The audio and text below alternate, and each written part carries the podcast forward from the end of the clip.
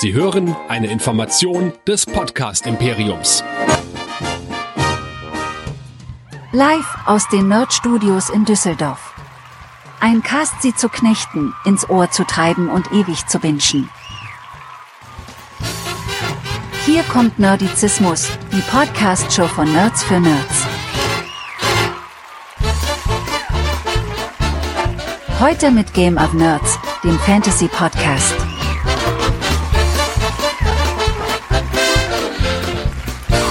Hier sind eure Gastgeber. Hier sind Chris und Michael. Herzlich willkommen zu Game of Nerds, eurem Fantasy-Podcast hier bei nerdizismus.de. Mein Name ist Chris und mit mir dabei der Mann, der euch eine Menge Entschuldigungen schuldet. Das Silmarillion der Streikenden, die Enzyklopädie der Ich kann heute nicht, ich konnte mir nicht vorbereiten. Hier ist der Mann, auf den ihr alle ewig gewartet habt, der euch jetzt eine kleine Abbitte leisten wird. Hier ist der Michael. Hallihallo. Das mit der Abbitte lasse ich, aber ich entschuldige mich dafür, dass es jetzt echt sehr lange gedauert hat. Aber es war auch sehr extrem viel los am Ende letzten Jahres, Anfang diesen Jahres, angefangen von diversen Krankheiten über diverse Serien und Filme, die rausgekommen sind, so dass ich nie dazu gekommen bin, mir die Zeit zu nehmen, die einfach der dritte Teil nochmal benötigt, um ehrwürdig in unserer Reihe der Herr der Ringe Filme aufgenommen zu werden, weil einfach nur so drüber sprechen kann ja jeder, ne? Da weißt du aber, dass du dich jetzt ja auch schon ein bisschen so selbst unter Druck gesetzt hast, ne? Weil wenn Sowieso. du das jetzt hier ankündigst und wir sind bei diesem Podcast dann, keine Ahnung, in einer halben Stunde durch, dann sind die Leute zu Recht und ich auch etwas enttäuscht. Ich bin ja schon mal froh, dass wir es immerhin geschafft haben, diese Reihe innerhalb eines Jahres abzuschließen. Kannst du dich ja. noch dran erinnern, wann wir die erste Folge zum Hobbit aufgenommen haben? Beziehungsweise wann die rauskam? Müsste irgendwie so wahrscheinlich April, Mai gewesen sein. Wir haben 27. Mai letzten Jahres und ich habe noch mal kurz quer gehört. Ich glaube, wir haben mehr als einmal versprochen, dass wir pünktlich zum Start der Rings of Power Serie damit fertig sind. Hat jetzt nicht so ganz geklappt, aber gut Ding will Weile haben und dann bin ich natürlich genau. auch mal gespannt, was du denn da so alles an Trivia, Insights und Wissen hast, denn wie immer für alle, die jetzt vielleicht äh, die anderen Folgen nicht mehr so präsent haben, weil es ja schon eine Weile her ist, ich weiß gar nicht warum. Äh, ich bin hier der Dumme und der Michael hat Ahnung davon. Das heißt, äh, ich werfe unqualifizierte Kommentare zu den Filmen, zur Handlung, zum Tolkien-Verse rein und werde von Michael dann zwei Stunden lang korrigiert. Schauen wir mal. Es gibt ein paar kleine Neuigkeiten, gerade Stichwort Rings of Power. Mhm ein paar neue Cast Meldungen sind äh, dazu gekommen. Es gab ja schon die Umbesetzung des ähm, Ork-Führers, dieses Ada oder wie der hieß. Ne? Der wurde ja schon umbesetzt. Und eine Sache hat mich aber dann doch sehr gefreut, nämlich dass jetzt Syrian, ich, ich glaube so spricht man ihn aus, Heinz, Heinz, Heinz, Cyril Heinz dazu Man erkennt ist. ihn an seiner Visage. Absolut, ein absoluter Charakterkopf. Und ich mag ihn auch. Ich mochte ihn in Rome, da habe ich ihn zum ersten Mal gesehen als Caesar, das war schon ziemlich gut. Dann hat er in der ersten Staffel von äh, The Terror mitgespielt. Es gibt, glaube ich, zwei oder drei Staffeln von The Terror, aber nur die erste ist wirklich gut. Die solltet ihr auf jeden Fall schauen. Ich glaube, auf Amazon Prime läuft die oder schon ein paar Jahre, schon drei, vier Jahre alt, aber richtig gut. Und er war noch irgendwo. Jetzt muss ich gerade noch mal schauen. Ach, in Game of Thrones war er natürlich auch noch. Richtig. Ja, klar. Wer war nicht in Game of Thrones? Ja. Jedenfalls von britischen Darstellern, ne? Das Tatort, die Soko des englischsprachigen Raums irgendwie, ja. Es sind noch ein paar weitere dazugekommen. Mir sagen die ehrlich gesagt alle nichts. Äh, Tanya Moody, die hat in Star Wars 9 mitgespielt. Rory Kinner, der hat in Peaky Blinders, glaube ich, mitgespielt. Bin ich mir gerade nicht sicher. Nee, der war in Penny Dreadful. Alle Serien, die ich äh, jetzt so nicht gesehen habe. Ähm, deswegen bin ich mal gespannt, was dabei rauskommt. Sonst hat sich außer einer sehr, sehr unangenehmen Lobhudelei in der Pressemeldung zu diesem Cast-Update ehrlich gesagt bisher bei Rings of Power, seit wir es beendet haben, nicht mehr so viel getan. Ne? Ist ja meistens so bei Serien, die jetzt nicht so abgehen. Und letztendlich muss man ja sagen, Rings of Power war okay, es war ein Ereignis, es hat wird wahrscheinlich äh, auch noch House, durch House of the Dragon noch weiter hochgepusht durch den Vergleich, aber jetzt wird's erst ab der zweiten Staffel so wirklich zeigen, ob es Beine hat oder nicht. Ja, das stimmt allerdings. Beine Okay, mir fällt jetzt keine gute Überleitung zum Stichwort Beine ein, die ist irgendwie jetzt darüber, die jetzt ein gutes Stichwort wäre, um jetzt einfach mal zu sagen, Michael, nee, mir fällt echt gerade nichts ein. Vielleicht ne, nehmt doch ne. mal die Beine in die Hand und hört auf nerdizismus.de noch, was wir sonst noch haben, aber es ist irgendwie nicht gut. Aber du weißt ja, was ich meine und ihr, liebe Hörer, die ja schon längst dabei seid, ihr wisst, was jetzt kommt und alle, die neu sind, für euch haben wir ein paar Informationen.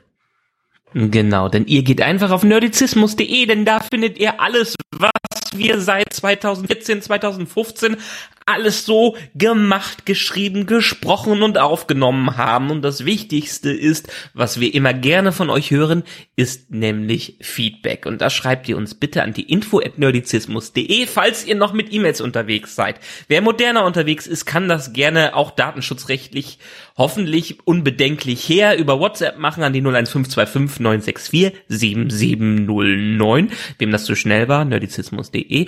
Oder ihr diskutiert fleißig mit auf nerdizismus.de slash Discord, wo wir uns immer gerne zusammen unterhalten. Und am besten gefallen uns natürlich auch Bewertungen bei iTunes, Podcast Addict und Spotify. Wenn ihr uns da ein paar Sterne hinterlasst, dann hilft das dem Algorithmus und auch unserer Show in den Charts weiter oben zu kommen und dann auch besser gefunden zu werden. Deswegen haben wir auch auf diesem Kanal wie auch auf unseren anderen Kanälen eine kleine Ankündigung. Der reine Feed für Game of Nerds Folgen, wo es also um äh, House of the Dragon, Game of Thrones, Rings of Power, Herr der Ringe und vielleicht auch noch andere Fantasy-Franchises gehen wird, der wird demnächst beendet. So, weitergeleitet, whatever. Und das heißt nicht, dass euch eine Folge verloren geht. Das heißt auch nicht, dass es mit der Reihe nicht weitergeht, aber sie wird nur noch auf unserem Hauptfeed Nerdizismus stattfinden.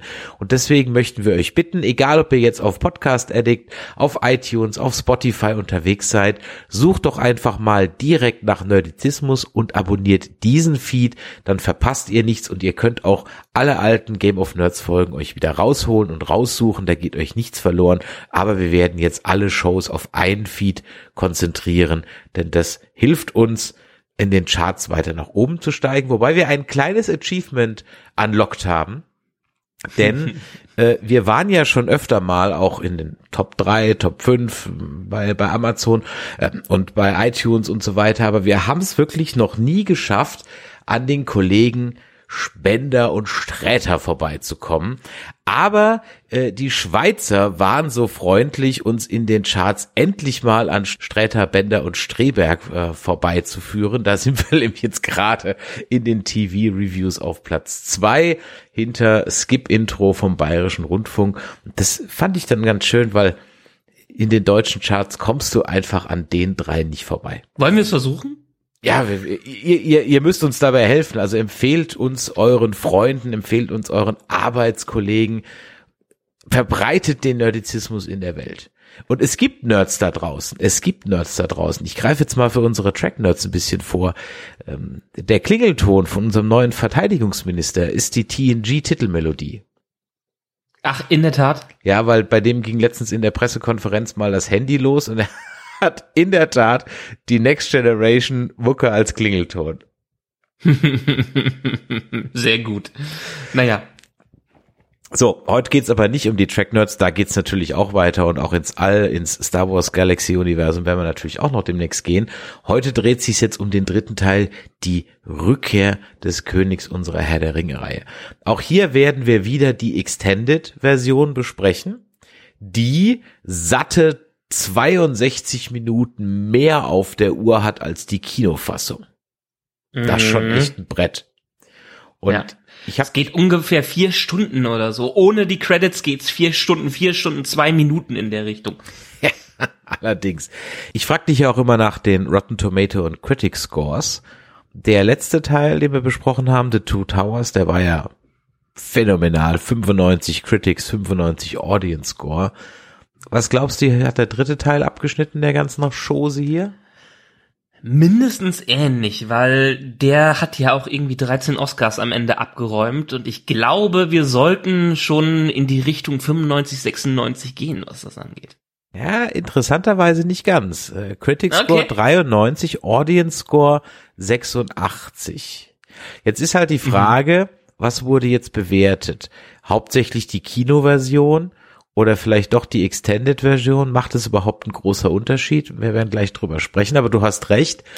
Der Film hat einen sogenannten Clean Sweep hingelegt. Er hat nämlich in allen Kategorien, für die er nominiert war, den Oscar gewonnen.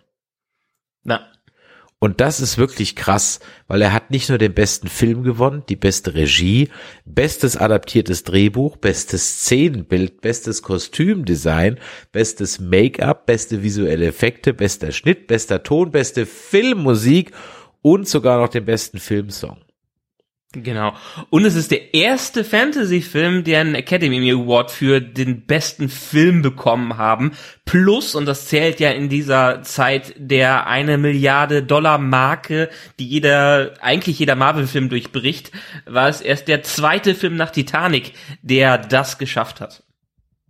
Und wenn man jetzt denkt, wie haben die anderen denn keine Oscars gekriegt? Ja, doch, aber halt immer nur so diese kleinen Neben-Oscars. Visuelle Effekte, bester Schnitt und immer nominiert für Film, Schnitt, Ton und so weiter, aber nie welche gekriegt. Und dann hat man sich vielleicht auch so ein bisschen gedacht, gut, komm, jetzt ist er, ich will nicht sagen immer leer ausgegangen, aber halt immer so knapp an den großen Sachen vorbei. Der erste Teil hat vier Oscars gewonnen für die Filmmusik, visuelle Effekte, Make-up und Kamera. Aber da fehlte halt irgendwie noch so das i-Tüpfelchen, ja, das für, für Peter Jackson halt direkt persönlich als, ja, man kann schon ein bisschen sagen, bisschen Lebenswerk, so. Das war schon so sein Ding, ne? Ich meine, man muss sich mal erinnern, wie das damals war und dieses fucking Ding ist ja schon 20 Jahre alt. Also dieses Jahr ist es wirklich 20 Jahre alt und was das überhaupt für eine Leistung war. Die Dinger wurden ja in eins gedreht, was das angeht äh, und dann in den Jahren danach veröffentlicht und am Ende die Extended noch rausgebracht. Aber ich glaube, mit Peter Jackson wird man in Zukunft fast nichts anderes mehr verbinden, außer diesen Film, wenn er sich nicht ganz so ein bisschen das Ganze befleckt hätte durch die Hobbit-Filme. über die wir ja schon in außer aller Ausführlichkeit gesprochen haben. Ja, meinst du, er hat jetzt so den, den Fluch der Herr der Ringe-Reihe so an den Hacken? Will sagen, Mhm. alles wird jetzt damit verglichen werden und er kann gar nicht mehr gewinnen. Ich meine, was kam denn nach der ganzen Geschichte? Da kamen ja ehrlich gesagt nur noch drei größere Sachen. Da kam zum einen äh, They Shall Not Grow Old, ein zugegebenermaßen eindrucksvoller Film, aber am Ende des Tages halt ein Dokumentarfilm, denn da hat man alte Erste Weltkriegsaufnahmen mittels künstlicher Intelligenz auf 25 Frames beschleunigt, also beziehungsweise verlangsamt eigentlich sogar, damit die also nicht, ihr kennt das ja aus so alten ähm, 20er Jahre Filmen oder, oder ersten Filmen, dass die Leute immer so abgehackt gehen. Man hat es also äh, langsam und man hat es künstlich koloriert und man hat den Soldaten äh, Lippenleser vorgesetzt und hat dann versucht äh, zu übersetzen und zu synchronisieren, was die auf den Aufnahmen sagen. Und herausgekommen ist ein sehr beeindruckendes Stück Filmgeschichte über den Ersten Weltkrieg und die Grabenkämpfe dort. Danach kam Mortal Engines, Krieg der Städte. Ich Bin ich da eingeschlafen? ich bin, glaube ich, auch beim ersten Mal eingeschlafen, aber ich fand ihn trotzdem jetzt auch nicht so scheiße. Weißt du, was der mich erinnert hat und in welcher Liga der bei- mir läuft? So wie Sky Captain and the World of Tomorrow. Das stimmt, so ein ganz vergessener Film mittlerweile. Aber ja, das könnte passen. Vom Niveau her. So irgendwie nicht richtig schlecht, aber es fehlen so die Sachen, um so, so durchzubrechen. Ja. Mhm. Gut, wir dürfen natürlich nicht vergessen, kamen noch ein paar andere Sachen. King Kong kam noch danach, aber auch King Kong hat jeder nur gesagt, ist von dem Typen, der Herr der Ringe gemacht hat. Und ich glaube auch, dass der Mhm. King Kong nicht so durchgestartet wäre, wenn er ihn nicht gemacht hätte mit der Reputation von den. Ich fand den aber auch gar nicht mal so schlecht. Also, es Den war King ein Kong, recht langer nicht so Film mal wieder. nein. Ähm, es, er war natürlich im Schatten von Herr der Ringe ganz klar dabei. Ich hatte ihm wahrscheinlich geholfen, aber das ist in der Tat ein King Kong-Film, den ich mir ab und zu mal wieder gerne ansehe. Der King Kong war einer meiner ersten und auch einer von 10, 15 HD-DVDs. Erinnert ihr euch noch daran? Das waren die Blu-rays mit der braunen Verpackung, beziehungsweise mit dieser rotbraunen Verpackung, als ich, wer, von wem war das? War das von Microsoft? Auf jeden Fall hatte ich für die Xbox 360 halt dieses HD-DVD-Laufwerk. Ja, ja, ja, ja, das war, die 360 hatte es, weil Microsoft mit auf den, äh, äh, mit draufgesprungen ist auf das Ganze, aber es war, glaube ich, nicht von Microsoft. Das waren ja diese typische, damals gab es ja noch die Formatkriege, das gibt's ja heutzutage eher nicht, weil wir ja von physischen Medien so langsam weggehen, aber genauso wie war das VHS und Betamax irgendwie Exakt, in der ja. Richtung. Und Video 2000, das waren so die drei, die sie konkurriert haben. Ja, und dann hatte man äh, DVD und Video-CD, irgendwie sowas, die so ein bisschen miteinander äh, gekämpft haben. Ich glaube in der Richtung. Und dann hatte man in der HD-Ära, am Anfang der HD-Ära, genau diese zwei Formate, von dem dann am Ende Blu-ray gewonnen hat. Was nicht zuletzt übrigens auch der PlayStation 2 ganz stark zu verdanken war. Ja, absolut, weil im Gegensatz zur Xbox brauchtest du kein Zusatzlaufwerk und du hast an der Stelle dann einfach halt äh, zwei in eins gehabt. Und ich meine, ganz ehrlich, ich habe die HD-DVD auch nicht gekauft, das Laufwerk, als es rauskam, sondern um ehrlich zu sein, als der Formatkrieg schon entschieden war. Weil da hast du die DVDs, also die HD-DVDs für einen Fünfer gekriegt. Und ich glaube, das Laufwerk hat 69 Euro oder so gekostet, 59, also gar nichts mehr. Dann hast habe ich einfach die die 25 Filme, die es gab, für 5 Euro irgendwann vom Grabbeltisch beim Mediamarkt oder so mitgenommen. Ich meine, da war ja dann alles dabei, da war ja Superman Read, also was heißt alles dabei, aber da waren ja ganz gute Sachen dabei. Da, ähm, alle Stanley Kubrick Sachen kamen auf HD-DVD raus, dann eben der King Kong, Superman Returns. Ich habe übrigens gerade Mist erzählt. Es war die PlayStation 3, nicht die PlayStation 2. Ah, okay. Ich, ich, Die PlayStation 2 hat die DVD zum Durchgucken. Die hat die gebracht, DVD, ich wollte gerade, genau, du hast Ja, vollkommen ja, Aber ja. auch das war, natürlich, ich hatte, dadurch, dass ich mich relativ, als ich mal vom PC wieder weg bin auf Konsolen, hatte ich mich dann nach der Playstation für eine Xbox entschieden. Und äh, als armer Student hast du da jetzt ja nicht zwei oder drei Konsolen da rumstehen gehabt, wie heute. Also war ich dann erstmal auf der Xbox so ein bisschen festgelegt und die konnte kein, die hatte keinen DVD-Player drin, also keinen Film-DVD-Player meines Wissens. Nee, hatte die nicht. Ja. Und dann musste ich äh, auf einen DVD-Player umsteigen, der mich irgendwie fast 800 Mark gekostet hat. Ja, ich weiß noch, genau. Und da habe ich dann die erste, die erste DVD, die ich gekauft habe, war die Vierer-Box Alien. Eins, zwei, drei, vier. Und auf meinem, keine Ahnung wie viel Zoll Röhren, Fernseh, 17 Zoll Röhren TV, bin ich trotzdem schier weggeblasen worden, was für ein geiles Bild das war. Im Vergleich Ja, zu also ich meine, der Sprung von. VHS auf DVD damals, der war so krass, was das anging. Ich glaube, meine ersten, meine, meine ersten DVDs waren irgendwas mit, ich glaube, Matrix war dabei und Ja, in diesem, Clone- Snap, in äh, diesem Snapper-Case. Genau, in dem Snapper-Case, genau. Und äh, der, der Star Wars Episode 2, wo vor allen Dingen, ich glaube, das habe ich schon mal irgendwann erzählt, diese Szene, wo Obi-Wan durch den Weltraum fliegt und diese äh, Akustikbomben da geschmissen werden, die kam so krass auf einem guten Soundsystem mit DVD rüber, das kannte man bis dahin noch gar nicht. Ja. Und um die Geschichte, um die Formate dann noch abzuschließen, habe ich, glaube ich, inzwischen die Herr der Ringe Sachen jetzt dreimal gekauft. Ich habe die Kinoversion gekauft.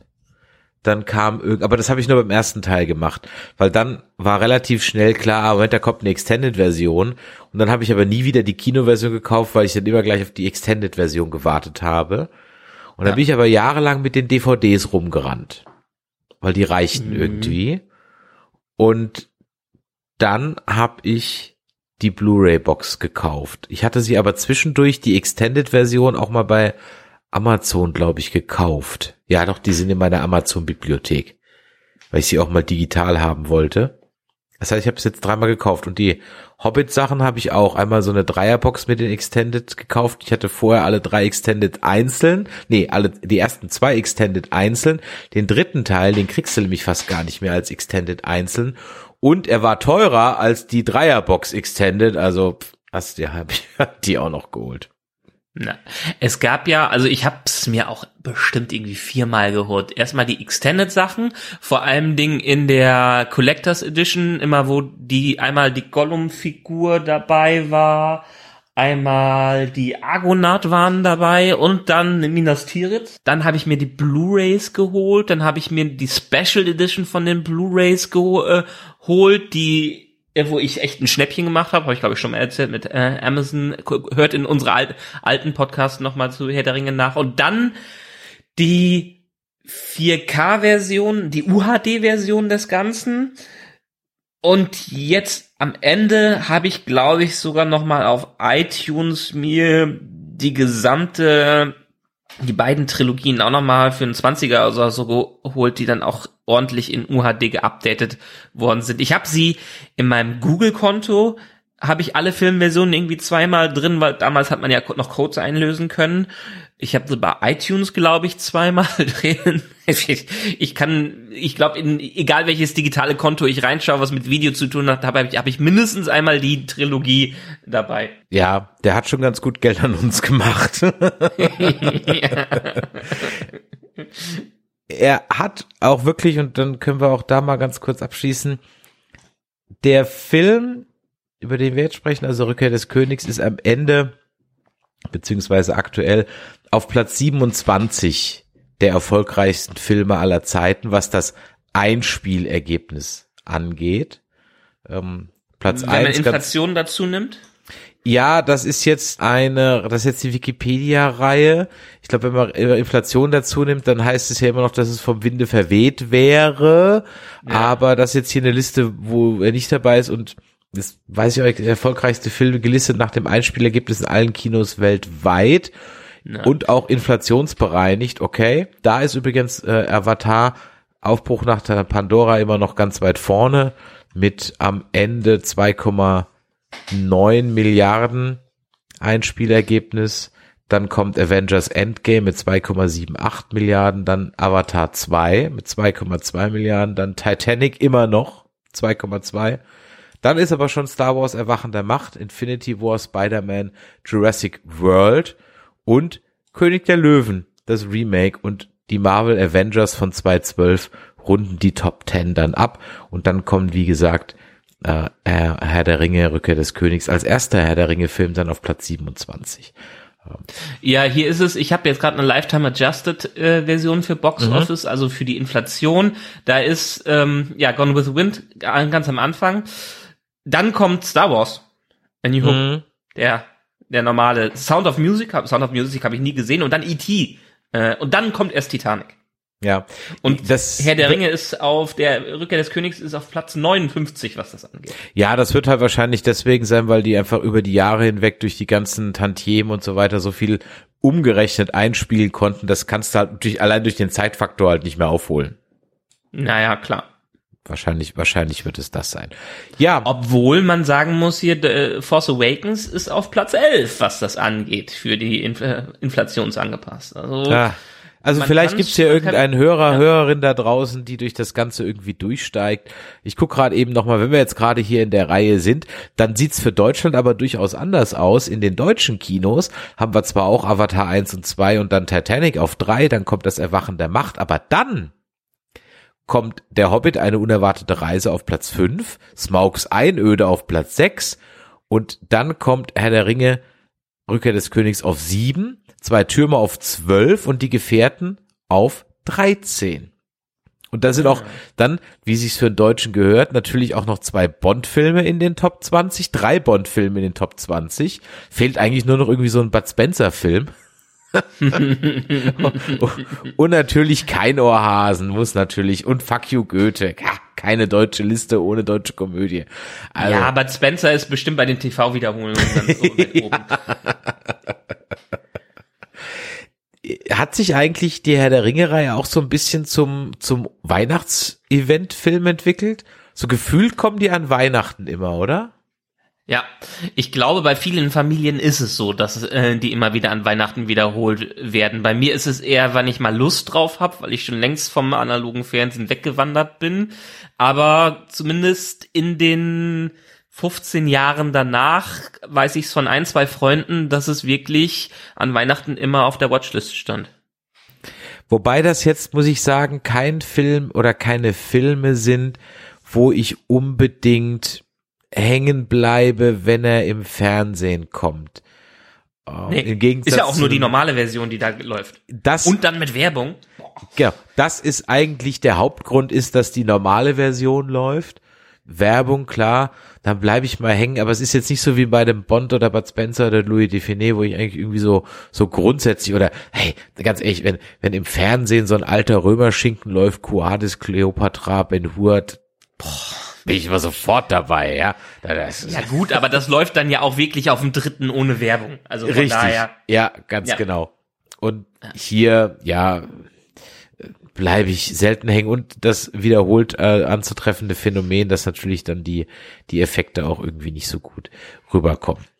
Ja, ja, ich überlege gerade, wie wollen wir es machen? Hast du ein bisschen Produktionstrivia für uns, bevor wir in die eigentliche Handlung einsteigen, denn die ist ja durchaus bemerkenswert und es gibt ja auch viele Dinge, die und die ich dich fragen möchte rund um das Lore, auch jetzt gerade im Hinblick auf Rings of Power, wo ich ja dann doch wieder einiges gelernt habe, was aber mhm. dann noch Fragen aufwirft, zum Beispiel äh, ist Sauron wirklich tot?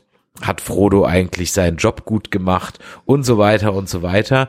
Ähm, hast du ein bisschen Produktionstrivia oder sollen wir gleich einsteigen? wir können, glaube ich, besser einsteigen, weil die Produktionstrivia, die kommt immer so zwischendurch bei den entsprechenden Szenen, wenn man das so aufruft. Ich glaube, diese Trivia insgesamt haben wir so ein bisschen drumrum, aber wenn wir so wieder wie bei den vorherigen Filmen chronologisch durchgehen, dann kommt, glaube ich, so langsam das alles wieder auf, was es da zu erzählen gibt. Prima. Es geht los mit dem Prolog mit Smeargol und Dergol, mhm. die wir beim Angeln sehen. Also Gollum in seiner Hobbit-Erscheinung noch. Übrigens, ein Oscar fehlt. Andy Serkis hat keinen gekriegt. Gut, er war auch nicht nominiert, aber ich finde, das ist das, das, da tut man, also, das, das, das, das, das fehlt noch. Andy Serkis hat für den Gollum, wir können ja mal über Gollum einfach sprechen, weil wir sehen hier seine ja. Origin Story sozusagen. Ähm, der hat A, das Spiel ja durchaus revolutioniert. Gut, okay, es gab vorher auch schon Jar Jar Binks, okay, gut, ja. Es, es war jetzt nicht der erste komplett digitale Charakter, das stimmt. Aber ich glaube, er hat die Art und Weise, wie Motion Capturing Charaktere, digitale CGI Charaktere dargestellt, gemacht, integriert werden können, nochmal auf ein anderes Level gehoben. Und ähm, jetzt, wo ich so drüber nachdenke und mir die Oscar-Liste da gerade nochmal vor Augen führe, der hätte eigentlich schon noch einen verdient gehabt. Äh, definitiv. Ich glaube, damals war die Diskussion einfach darum, ob die Leistung davon, die der Digital Artists ist oder die Leistung von Andy Serkis dahinter äh, steckt. Das war ja so das Anfang des Motion Capturing Zeitalters und da waren sich alle noch nicht so bewusst, wie man das einordnen kann. Und ich glaube, die Academy hat ja sowieso mit Fortschritt so ein bisschen Probleme. Deshalb ist es wahrscheinlich in die Richtung, äh, hat es damals schlechte Chancen gegeben. Ja, wir sehen die beiden beim Angeln und dann blinkt und blitzt etwas im Wasser. Das ist der eine Ring. Lag der jetzt dann die ganze Zeit im Wasser, wo ihn der Isildur verloren hat aus dem Prolog Nein. des ersten? Aha. Also er wurde den Anduinen wahrscheinlich ein Stückchen doch runtergeschwemmt. Genau kann man das nicht sagen, aber es ist, glaube ich, nicht die gleiche Stelle, äh, weil der verlierte sie an einer ähm, ich glaube, an einem, an, an einem an einer Einengung des Anduin so ungefähr, was das angeht. Aber ich glaube, er wurde schon weitergespült und hat einfach darauf gewartet, dass ihn irgendjemand dann entdeckt, der ihn aus dieser misslichen Lage äh, rausbringt. Die Szene übrigens auch zum Trivia nochmal schnell, die wurde sollte eigentlich schon in Two Towers ähm, in den zwei Türmen gezeigt werden, dann haben sie sich aber doch entschieden am Ende die als Prolog für den dritten Film äh, reinzubringen. Ich muss auch sagen, gar nicht mal so eine schlechte Wahl, weil es dadurch, dass es ja auch bisschen so so idyllisch, ne, und und harmlos ja. anfängt und ein ja dann eben an, an Hobbing und so weiter erinnert, by the way. Was allerdings sehr schlecht ist, ist der Unterwassereffekt von Deagol. ah, ja. Hm, okay, das ist wirklich obviously Schauspieler mit Windmaschine. Aber gut. Und dann eine Hand, die in ein Aquarium greift. das ist also, okay. Ähm, damit hatte ich, weiß ich noch, damit hatte ich nicht gerechnet. Es war ein überraschender Beginn. Also, dass ich den Sündenfall von Smergol sehe, hätte, damit hatte ich gar nicht äh, gerechnet. Kommt das denn im Buch? Ich überlege gerade, weiß ich das denn? Ich überlege gerade, im Hobbit wird's nicht erzählt. Im Hobbit ist Gollum einfach da. Nein, im Buch kommt es wirklich im ersten Buch vor.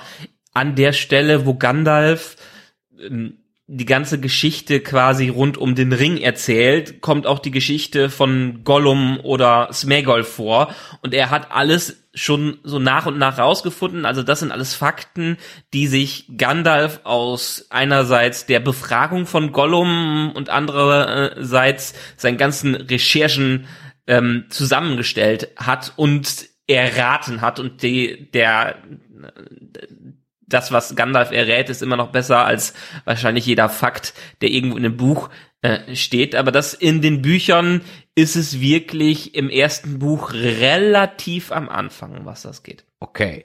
Ja, Sündenfall habe ich gesagt. Smergol, beziehungsweise Dergol findet den Ring. Smergol will ihn haben.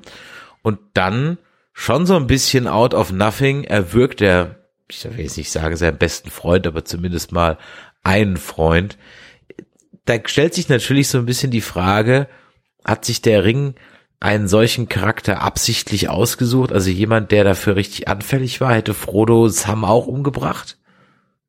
Ja, also die, der Ring verstärkt ja die Eigenschaften, die guten und die schlechten äh, seines Trägers und dementsprechend war bei Smergol schon einiges zu greifen. Also es er wird jetzt nicht von jetzt auf gleich zu Gollum, aber die Tendenzen für Gollum waren schon deutlich da und auch dieses, dass er gesagt hat, das ist mein Geburtstagsgeschenk, ich will's haben. Das ist zwar einerseits ein Affektmord, der da stattfindet, aber andererseits natürlich auch die ganze Tendenz, äh, die bei Smergol schon vorhanden, vorhanden war. Warum wird er denn dann zu Gollum? Also würde würde ein ein Gandalf, eine Galadriel mit dem Ring auch zu irgendetwas mutieren, degenerieren?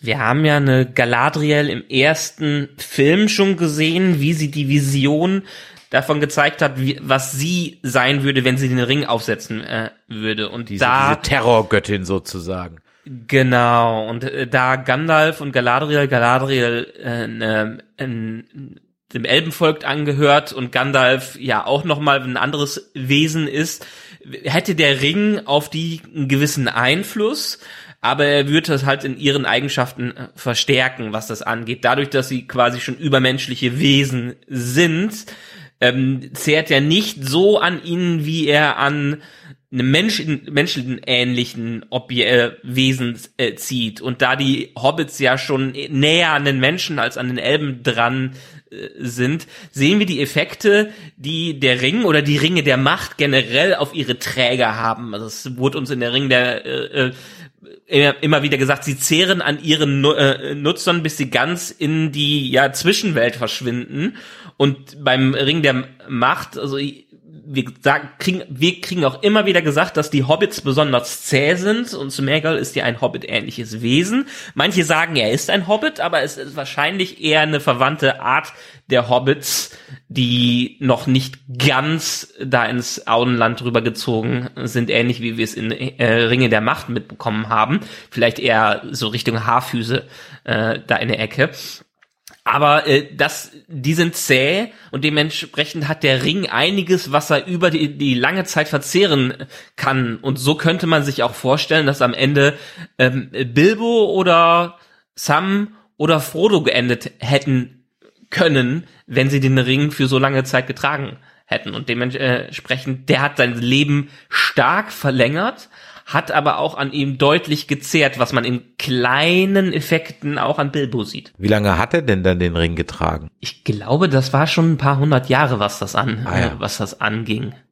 Er ist, glaube ich, so ein, er er geht in die Richtung von Yoda, glaube ich, wenn man, wenn man das in Jahren vergleichen möchte. Ich, ich bin mir gerade nicht ähm, sicher, aber ich glaube, der müsste schon ein paar hundert Jahre alt gewesen sein. Ich glaube, ja, okay, ich habe es gerade nochmal nachgeschaut, irgendwie so 589 Jahre war er, als er gestorben ist. So alt werden hat- Hobbits war aber ohne, etwas. ohne Ring nicht. Nein, die Hobbits, die werden menschenähnlich alt. Der alte Tuck war, glaube ich, einer der ältesten Hobbits, die es gab. Und Bilbo hat ihn ja am Ende den alten Tuck überholt, was das angeht, mit seinem, ich glaube, 131. Geburtstag. Irgendwie so war das. Ähm, das ist schon, also ein normaler Hobbit kann in menschenähnliche Re Re Regionen gehen, vielleicht ein bisschen mehr, aber nicht diese ewige Zeit, die jetzt so ein Gollum erreicht hat. Also das dementsprechend ist man dann, wird man dann zum Skelett und diese Verwandlung sehen wir ja auch ganz krass, also in diesen, in ähm, äh, in dieser Montageszene, wo es aneinander gereiht wird und die, das ist zum Glück heutzutage oder damals noch auch viel, viel mit Make-up und so gewesen, dass man du- durchgearbeitet hat und nicht komplett CGI, wie es heute ist. Das hat, glaube ich, bei Andy Serkis auch irgendwie sowas an der letzte Teil seiner Verwandlung mit CGI enhanced hat so ungefähr fünf Stunden gedauert, ihm das Make-up aufzusetzen. Hm. Ja, das, das war schon eine eindrucksvolle Montage, muss ich ganz ehrlich sagen. Nach dieser Einführung von Gollum sehen wir dann nochmal ganz kurz Sam, Frodo und Gollum auf ihrem Weg. Das überspringen wir jetzt, weil wir dann diesen Story Arc mit den dreien vielleicht gleich nochmal gesondert und gesamt abhandeln werden. Wir kommen aber zum ersten großen Schnitt der Kinoversion, einem mir völlig unverständlichen Schnitt. Und nicht nur ich hab's nicht verstanden, sondern auch Christopher Lee hat's nicht verstanden, denn der ist nämlich hier der Schere zum Opfer gefallen. Und aus so vielen Gründen verstehe ich diesen Schnitt nicht. Denn die komplette Szene, Saruman auf Ortank, das Gespräch mit äh, Gandalf dem Weißen, das, der Fall des Palantirs, die Ermordung durch Grima Schlangenzunge, der Tod von Grima Schlangenzunge fehlt komplett. In der Kinoversion ist es so, dass die so nach, nach Isengard kommen, da steht dann Baumbart, hat mit seinen Ents den Job schon gemacht. Ta Titeleinblendung, sie treffen auf Pippin und Mary. Ja, und dann liegt der Palantir im Wasser. und that's it. so. Na. Und Ja, wenn du da halt diese, äh, und wenn du da halt diese längere sechsminütige Sequenz kennst, da muss ich ganz ernsthaft sagen, so, ah, wieso ist das der Schere zum Opfer gefallen? Mir völlig unverständlich. Das hat äh, Sir Christopher Lee auch nicht verstanden. Er war, quote, not amused, was das alles anging. Da hat er auch schon eine Zeit lang war da im Streit mit Peter Jackson und hat sich erst nur überzeugen lassen, also hat mit ihm Frieden geschlossen, als Saruman eine größere Rolle im Hobbit, in den Hobbit-Filmen hatte. Aber ja, das, das ist auch, ich weiß gar nicht mehr, mehr als ich das im Kino gesehen habe, wie ich darauf äh, reagiert hat, weil ich auch die Bücher im Kopf habe. Aber wenn man es jetzt so im Vergleich sieht, dann ist es schon schwer, schwer zu verstehen, warum man ausgerechnet das rausschneiden sollte, weil Saruman ja doch schon einen sehr großen, wichtigen Teil in den zwei Türmen gespielt hat. Genau. Und in der Kinoversion heißt es dann einfach nur, ja, äh, um Saruman haben wir uns gekümmert. Fertig aus. Okay. Kleiner Ja. Fun Fact hier am Rande. Ähm, der wird ja dann von Grima Schlangenzunge erstochen. Und Peter Jackson wollte, dass er so einen richtigen Todesschrei von sich gibt. Und dann hat äh, der Christopher Lee, und vielleicht war das die Rache an der Sache, deswegen hat der Peter rausgeschnitten, hat sich nämlich geweigert, so einen Todesschrei zu machen, hat gesagt, ja, das meine ich, ich äh, mache nur so ein ah, ah. Und man hat ihn dann gewähren lassen, denn der gute Christopher Lee war ja zu, und er hat auch immer gesagt, er wüsste das, dass äh, Leute sich so anhören, die erstochen wurden. Und jetzt muss man halt wissen, dass er zur Zeit des Zweiten Weltkriegs ein OSS-Agent war, also vom militärischen Geheimdienst. Und dann gingen halt so die Gerüchte am Set rum, ob er nicht vielleicht aus erster Hand wüsste, wie sich ein Erstochener anhört. Weil er so drauf Ja. bestanden hat, dass Menschen, die erstochen werden, nicht so einen Schrei von sich geben.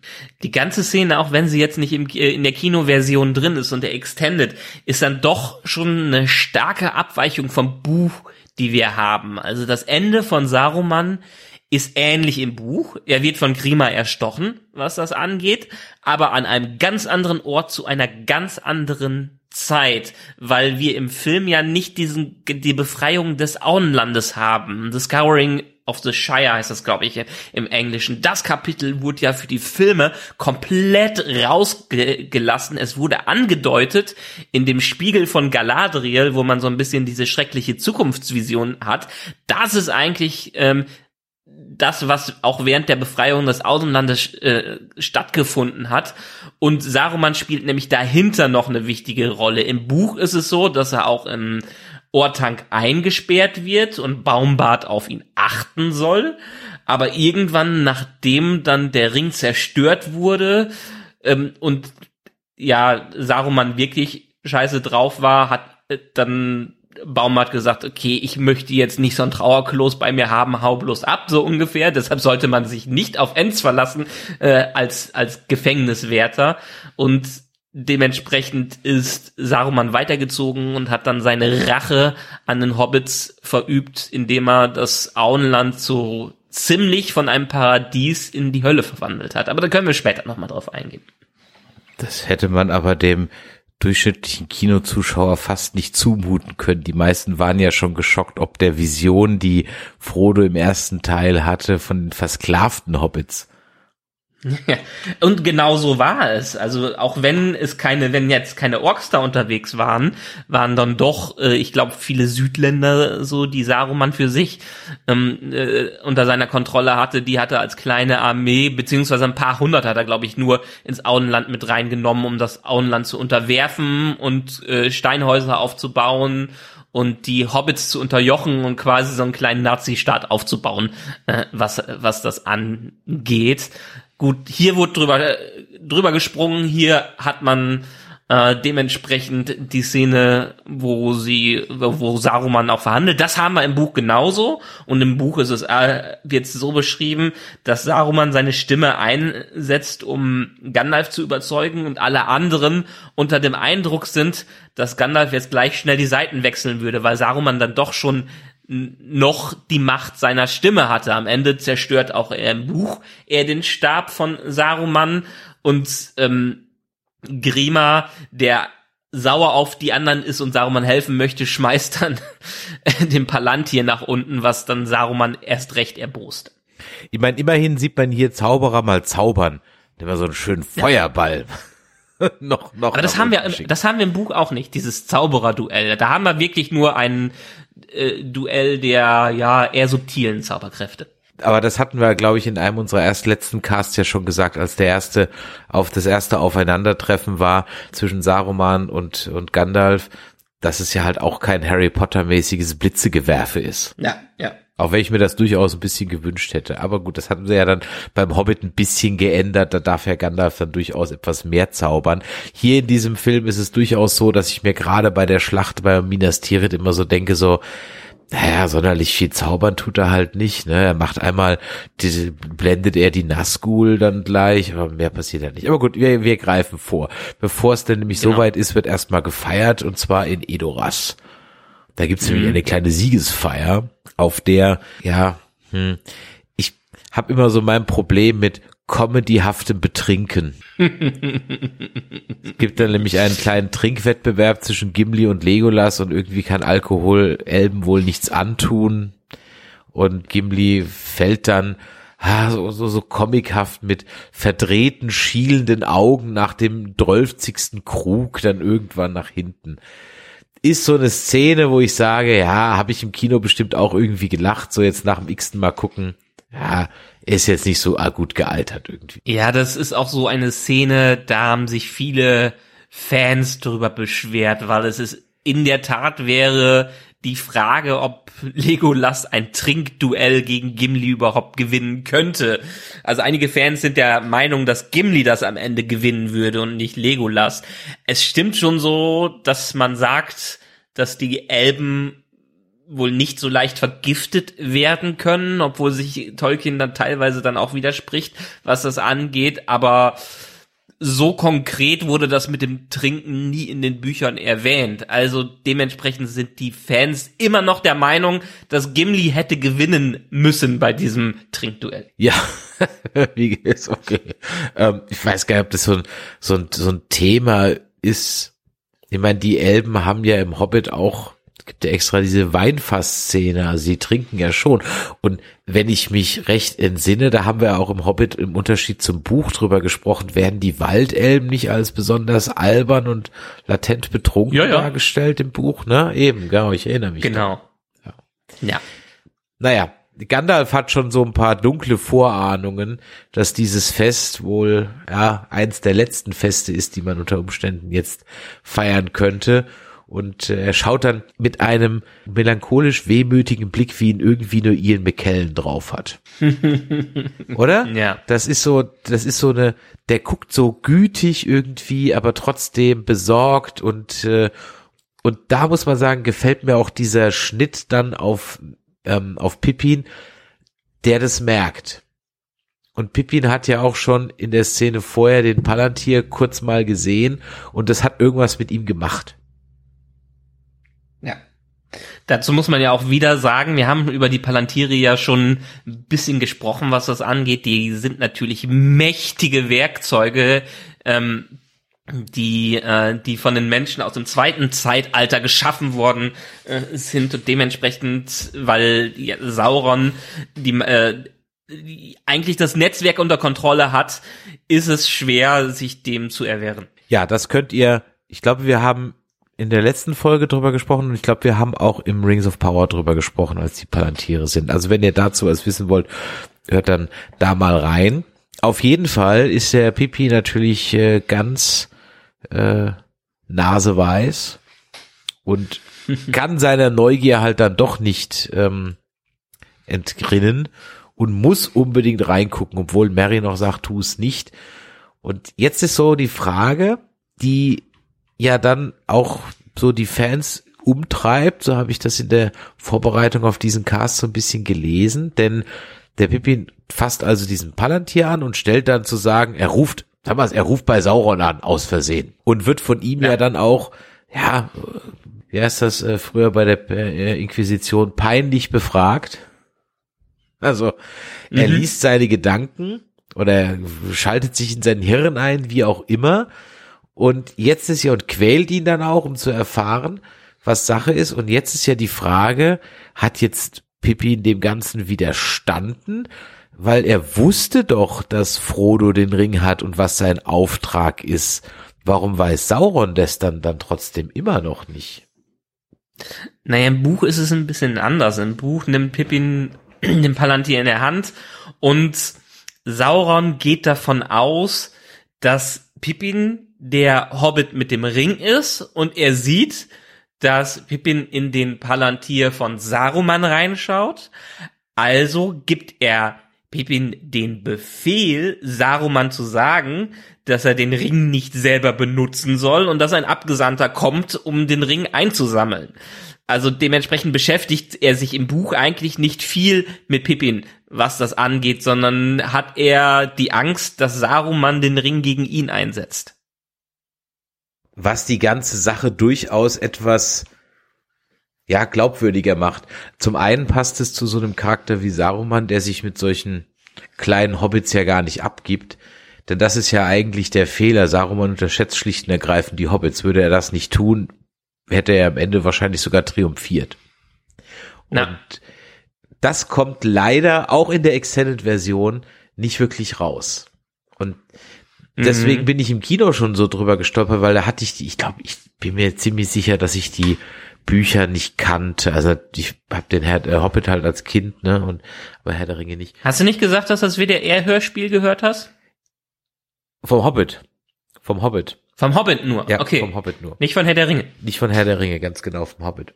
Okay. Und äh, deswegen bin ich da im Kino auch drüber gestolpert. Ich so, hä, ja, aber jetzt weiß er doch alles. Das erklärt es dann natürlich. Und das ist mir auch aufgefallen, als ich dann irgendwann mal das Hörbuch gelesen von Achim Höppner, genau heißt er, ne? Die Stimme von Gandalf, ähm, die deutsche mhm. Version. Die englische hast du ja gesagt, die ist Andy Circus, ne?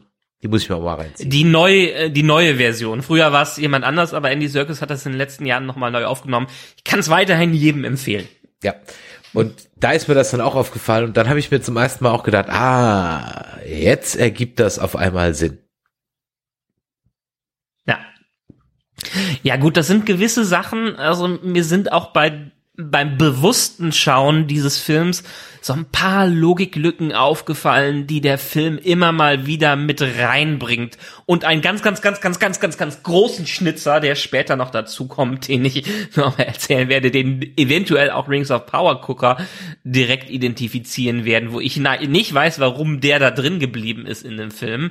Aber ja, mh, mm, es ist weiterhin mein liebster Herr der Ringe Film ich finde ihn großartig, allein wegen den Schlachten, allein wegen den Emotionen, die da äh, ge geteilt werden und der einfach äh, dem Scale der äh, der Reichweite, die das Ganze hat, dem der Grandiosität, die sie dieser Film einfach rüberbringt. Aber mittlerweile durchs zehnte oder zwölfte Mal gucken, fallen einem dann manchmal doch die Schwächen des Films auf. Und das ist eine der Punkte, wo man sich jetzt dann drüber streiten kann. Auch viele von den Szenen, die comedy-mäßig rüberkommen so sollen, vor allen Dingen in Bezug auf Gimli, die so ein bisschen Marvel vorwegnehmen, möchte ich fast, möchte ich fast meinen, sind auch nicht mehr so gut gealtert. Ja, Gimli wird so ein bisschen zum Comic Relief in dem Film, noch mehr als beim, als in den anderen vorher. Das,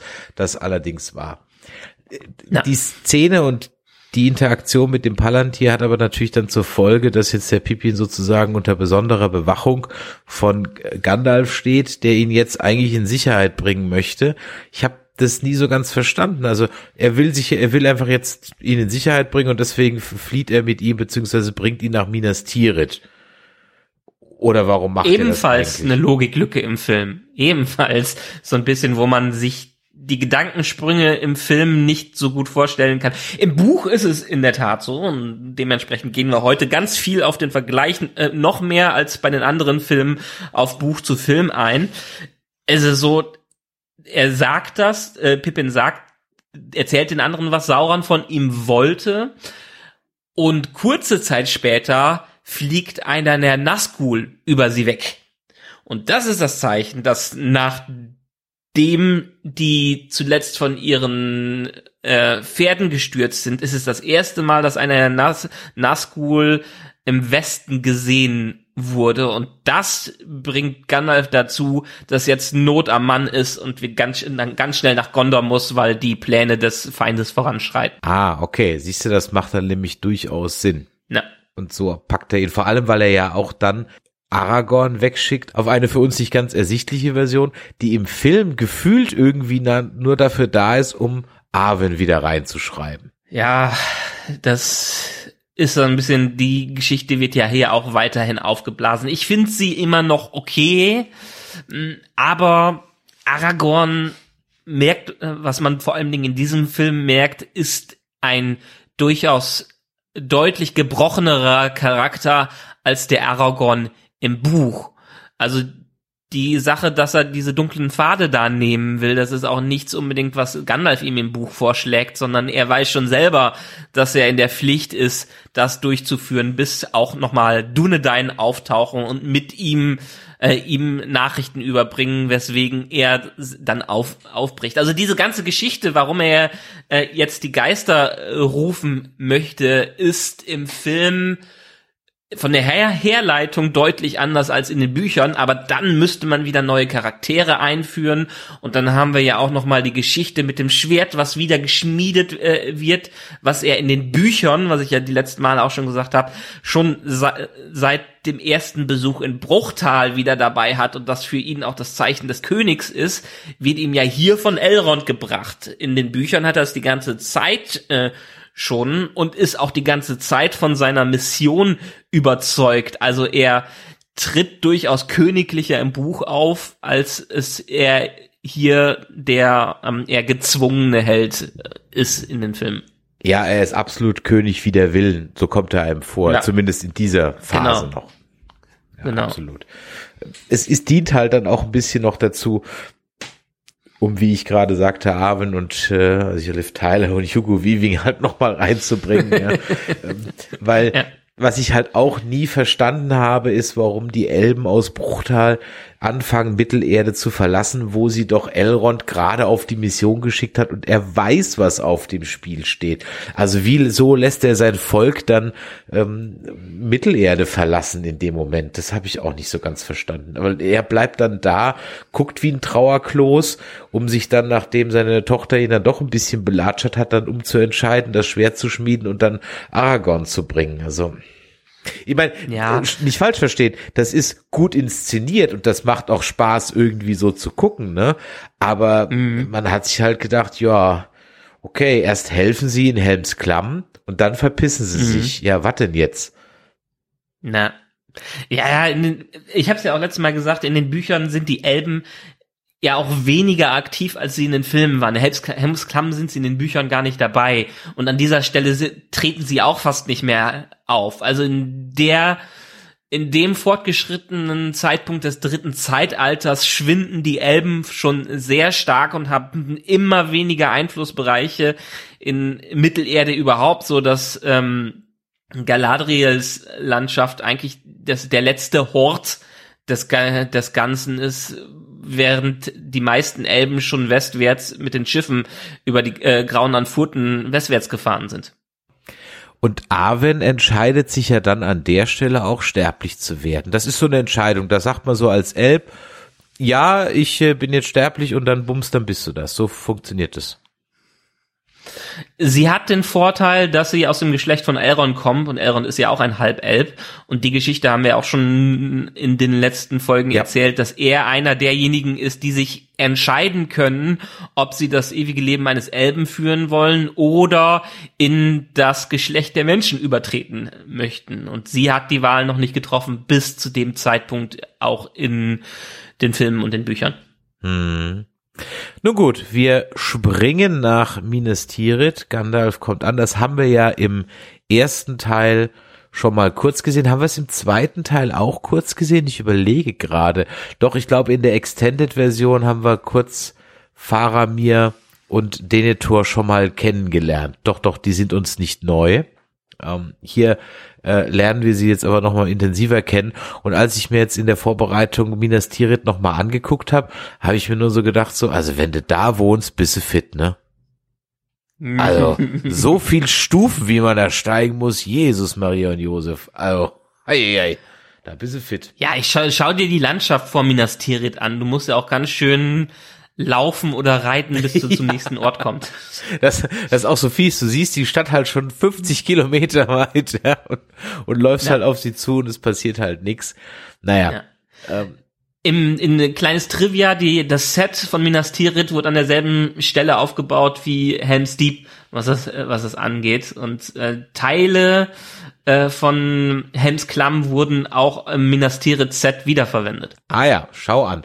Das ist durchaus imposant gemacht, weil es auch, obwohl es wahrscheinlich alles nur Pappmaché ist, trotzdem sehr steinig aussieht, also sehr massiv. Das kommt einem richtig massiv vor. Und ich mag auch Minas Tirith von, von dem Design her, diese weiße Stadt mit diesem Turm und diesem langgezogenen Park da ganz oben und so, das, das ist schon beeindruckend. Ja, ähm, absolut. Ich meine, so wie man sich, es ist sowieso äh, bei den ganzen Sachen, die sich die Designer in diesen Filmen ausgedacht haben, die sind stark an die Bücher angelehnt und Minas Tirith ist einfach auch dieses beeindruckende Bau, äh, Bauwerk im Gebirge drin mit seinen sieben Kreisen, was das angeht und wo auch viele, viele Leu äh, Leute unterwegs sind. Obwohl Minas Tirith nicht die eigentliche Hauptstadt von Gondor war, bevor Osgiliath gefallen ist. Da war nämlich Osgiliath die eigentliche Hauptstadt des Ganzen. Und jetzt trifft er also zum ersten Mal, glaube ich, auf Denethor, einen Truchsess. Ja, aber bevor wir, sie nach Denethor kommen, müssen wir eigentlich noch mal über eine der beeindruckendsten Szenen in diesem Film reden, wie die Leuchtfeuer äh, erscheinen nee, über den kommt, Bergen. Das, das kommt, das kommt doch noch, das macht doch der Pippin Ach stimmt, habe ich jetzt auch wieder mit den äh, Büchern verwechselt, weil die Leuchtfeuer sehen sie schon auf dem Weg in den Büchern, die sind ah, okay. nämlich schon angezündet. Schneide ja. ich raus. Ja, dann, dann kommt der Gandalf also zum Truchsess und ich weiß nicht, ob ich das im letzten Cast schon gesagt habe, ich meine nicht. Ich habe nämlich endlich mal dran gedacht, nachzuschlagen, was ist eigentlich eine Truchsess? und, und, es ist in der Tat eine mittelalterliche Beamtenform oder ein, der Titel eines mittelalterlichen Beamten. Er war nämlich am Hofstaat der oberste Aufseher über die fürstliche Tafel. Ah, okay. Und äh, das kommt äh, von dem althochdeutschen Truschazo oder Truzazzo oder wie auch immer man das ausspricht, Vorgesetzter des Trosses. Ne, kennt man ja, ne, ein Tross, ein, eine Ansammlung von, von Menschen, die zum Beispiel einer Armee hinterher oder einer Gruppe Soldaten hinterher. Und, und er war eben der, der Anführer. Ähm, ein Truchsess gehört wie ein Marschall, Schenk oder Kämmerer zu den höchsten Hofämtern, die es so an, am Hofe da eben gab. Also das ist jetzt kein Herr der Ringe, äh, erfundener Titel, sondern das gab's halt wirklich. Genau, in, im Englischen ist es der Steward of Gondor. Also Steward, weil das ist auch wieder so eine so eine Wahl in der Übersetzung, aber es ist wahrscheinlich wirklich der Truchsess, der da am nächsten kommt. Von, ja, ein von Steward ist aber, glaube ich, eher ein, ein Verwalter von Ländereien. Genau. Das würde ja. mit Truchsess ja, wenn man es jetzt so gelesen hat, nicht ganz so so passen, wobei ich da jetzt kein Experte bin, aber so ein Verwalter von der Länderei. Ich meine, das ist ja auch insofern ganz nett inszeniert, als dass er ja auf so einem kleinen Thron neben dem Thron sitzt. Ja. Genau, nachdem das Geschlecht der Könige veräppt ist, weil die Könige sich durch Könige von Gondor sich durch viele Probleme selbst ins Jenseits geschickt, äh, geschickt haben am Ende, waren es dann die Truchsesse oder die Stewards, die die ja, äh, die die Aufsicht über Gondor übernommen haben, bis der König wiederkehrt. Und hier haben wir auch eine viel längere Szene in der Special Edition, nämlich nachdem der äh, Denethor sich weigert, Hilfe und Truppen zu schicken, ich habe den ja im Kino ehrlich gesagt auch nie so ganz verstanden. Also es war, ja, ich meine, ähm, der Noble spielt den natürlich klasse, also einen unsympathischeren, ekligeren, ja, ich sage ja nur Stichwort Tomaten, zu denen wir gleich kommen, die sind ja schon, die sind ja schon legendär.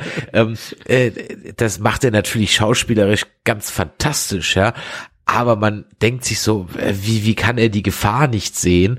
Und dann spielt sich in der, in der, oder spielt sich in der Special Edition eine fast vierminütige längere Szene ab, in der nämlich der Gandalf erklärt, was es mit dem Fall und dem Verfall von Denethor eigentlich auf sich hat, was in der Kinoversion auch so fast gar nicht erklärt wird.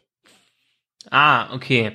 Ja, hier ist es ja einfach so, dass er der Steward ist und schon auch vorher Probleme mit Gandalf ha äh, hatte. Also er hat nie Gandalf so als ebenbürtig angesehen. Er hat sich auch immer mehr als der, der Verwalter des Königreichs von Gondor ge, äh, gesehen und sich von Gandalf äh, hat ihn eher erniedrigt in seinem Sinne, was das angeht. Und da Faramir immer auch sehr angetan von Gandalf war und Gandalf Faramir unter seine Fittiche genommen hat, erklärt das auch so ein bisschen, warum Denethor einerseits sauer auf Faramir ist, aber andererseits auch keinen Bock auf ähm, Gandalf hat, weil der sich einfach seinen Sohn mit einem starken Rivalen von ihm verbündet. Und das Wichtige ist eigentlich auch, dass er im Buch eine sehr, eine deutlich imposantere Persönlichkeit ist, als wie er im Film dargestellt wird. Er ist halt schon ein, ein starker Führer, was das angeht, der was hier auch ausgeschnitten wurde, es durchaus auch mit Sauron aufnehmen kann. Denn es gibt noch einen zweiten Palantir, was erst später hier klar wird, den Denethor hat und durch den Denethor sehr viel an Wissen ansammelt, um die Truppen von Sauron, um das Geschehen rund in Mittelerde, was da passiert, ähm, und auch seine eigenen Vorbereitungen entsprechend schon durchgeführt hat. Ich habe es mir halt immer so erklärt, dass er durch den Tod von Boromir halt irgendwie so gebrochen ist. Das, das war so das Einzige, wie ich mir das irgendwie erklären konnte. So wird's auch ein bisschen inszeniert. Der Faramir ist halt, ja. ist halt auch nur Mulder 2.0. Ja, verstanden habe ich's wirklich eigentlich nie so ganz, warum der so, ohne dass man eine Niederlage ja sieht und dass er so kampflos, also hätte man vorher halt gezeigt, wie seine Truppenhemmung, also praktisch das, was dann passiert, dass äh, Minas Tirith ja fast in Schutt und Asche gelegt wird, dass er, wenn er dann so irgendwie reagiert hätte, weil er sieht, er hat keine Chance, okay, aber er ist ja von vornherein so völlig abweisend, er will es überhaupt nicht wahrhaben, macht nichts, um die Stadt irgendwie zu ver, also ja, es war sehr, sehr, sehr, und er schickt ja dann später noch seinen Sohn auch noch in den, in den Tod, der es ja nicht geschafft hat, in seiner Warte aus, ich glaube, war das Ostgilia zu halten. Na, ja aber es ist auch wieder so die, also alles, was wir bis hierhin erfahren im Film, ist ein bisschen anders wie in einem Buch aufgebaut, während ähm, Gandalf und ähm, Pippin weiter reiten nach Gondor, nach Minas Tirith, werden die Leuchtfeuer schon entfacht und wie wir später hier nicht im Film sehen, wurde auch schon eine Gesandtschaft ähm, nach Theoden geschickt, um ihn um Hilfe zu bitten. Also es ist nicht so, dass der Denethor im Buch nicht wüsste, was auf ihn zukommt. Dementsprechend ist die Verzweiflung äh, für ihn am Ende deutlicher für den Charakter im Buch, weil man weiß, dass er auch von Sauron gewisse Dinge weiß, die kein anderer kennt und dementsprechend noch schneller die Hoffnung äh, verloren hat an der an der Stelle. Da kann man dann eher verstehen, warum er ein deutlich gebrochenerer Charakter ist als vielleicht der Rest. Ja, und das ist auch etwas, was in der Extended Edition nicht klar ist, denn dass der ein Palantir ja. hat, höre ich gerade zum ersten Mal. Ähm, das wird, glaube ich, im Film nicht gezeigt, wenn ich mich auch in der Nein, Extended kein bisschen. Das, nee. kein, kein bisschen gezeigt und das erklärt es natürlich auch und natürlich macht es auch Sinn, dass er die Leuchtfeuer entzündet. Wobei ich mich bei den Leuchtfeuern immer gefragt habe, was für ein bekackter Job ist das bitte? Wochenlang, tagelang für nix. Jahrelang. Da, jahrelang da oben rumzuhängen, ja. Für nix. Und dann wird das Ding einmal angezündet, ja. Das erinnerte ja. mich so ein bisschen an die, äh, bei Battlestar Galactica, der, ähm, Vertreter der Menschen, der immer wieder zu diesem einen äh, ähm, Treffen mit den Zylonen hinfährt und nie kommt einer und das haben sie ja bei Discovery dann auch, ja dann auch äh, kopiert, wo der eine auch 40 Jahre lang immer zu dem einen ähm, Treffpunkt fährt und nie sind, taucht einer auf und dann plötzlich nach 40 Jahren taucht da mal jemand auf. Ja, na, ähm, die Leuchtfeuer sind auch eher die Warnung, dass Minas Tirith schon belagert ist und dass Minas Tirith dringend Hilfe braucht. Ähm, wie gesagt, im Buch ist es dann so, dass ähm, nach Theoden noch ein, eine Gesandtschaft geschickt wird, wo ein Bote einen roten Pfeil überbringt, um die Hilfe von äh, von Theoden mitzubekommen, um die Huri, äh, Rohirrim zu holen. Kannst du mal deine schlauen Karten bemühen? Wie weit ist denn das weg? Wie lang müssen die denn da reiten ungefähr? Eine Woche. Knapp. Eine Woche. Okay. Ja, die sind eine Woche unterwegs mit den 6000, also natürlich müssen die eine Armee von 6000 Leuten darüber bringen, das ist auch wirklich im Film, in den Büchern so, aber dafür brauchen sie eine Woche, um da anzukommen, auf den besten Wegen. Hm, hm. Im Film haben sie zwei Tage. ja, ja. Wobei man natürlich sagen muss, dass die Sequenz, wie diese Leuchtfeuer entzündet werden, inszenatorisch schon sehr schön ist und sehr gut gemacht und sehr erhebend so gemacht ist mit der Musik und dann diese Kamera, Hubschrauberflüge um die, um diese Bergspitzen rum und so und dann, dann sieht man so, wie die so angehen in der, in der, in dem Hintergrund und so. Das ist schon imposant gemacht, auf jeden Fall.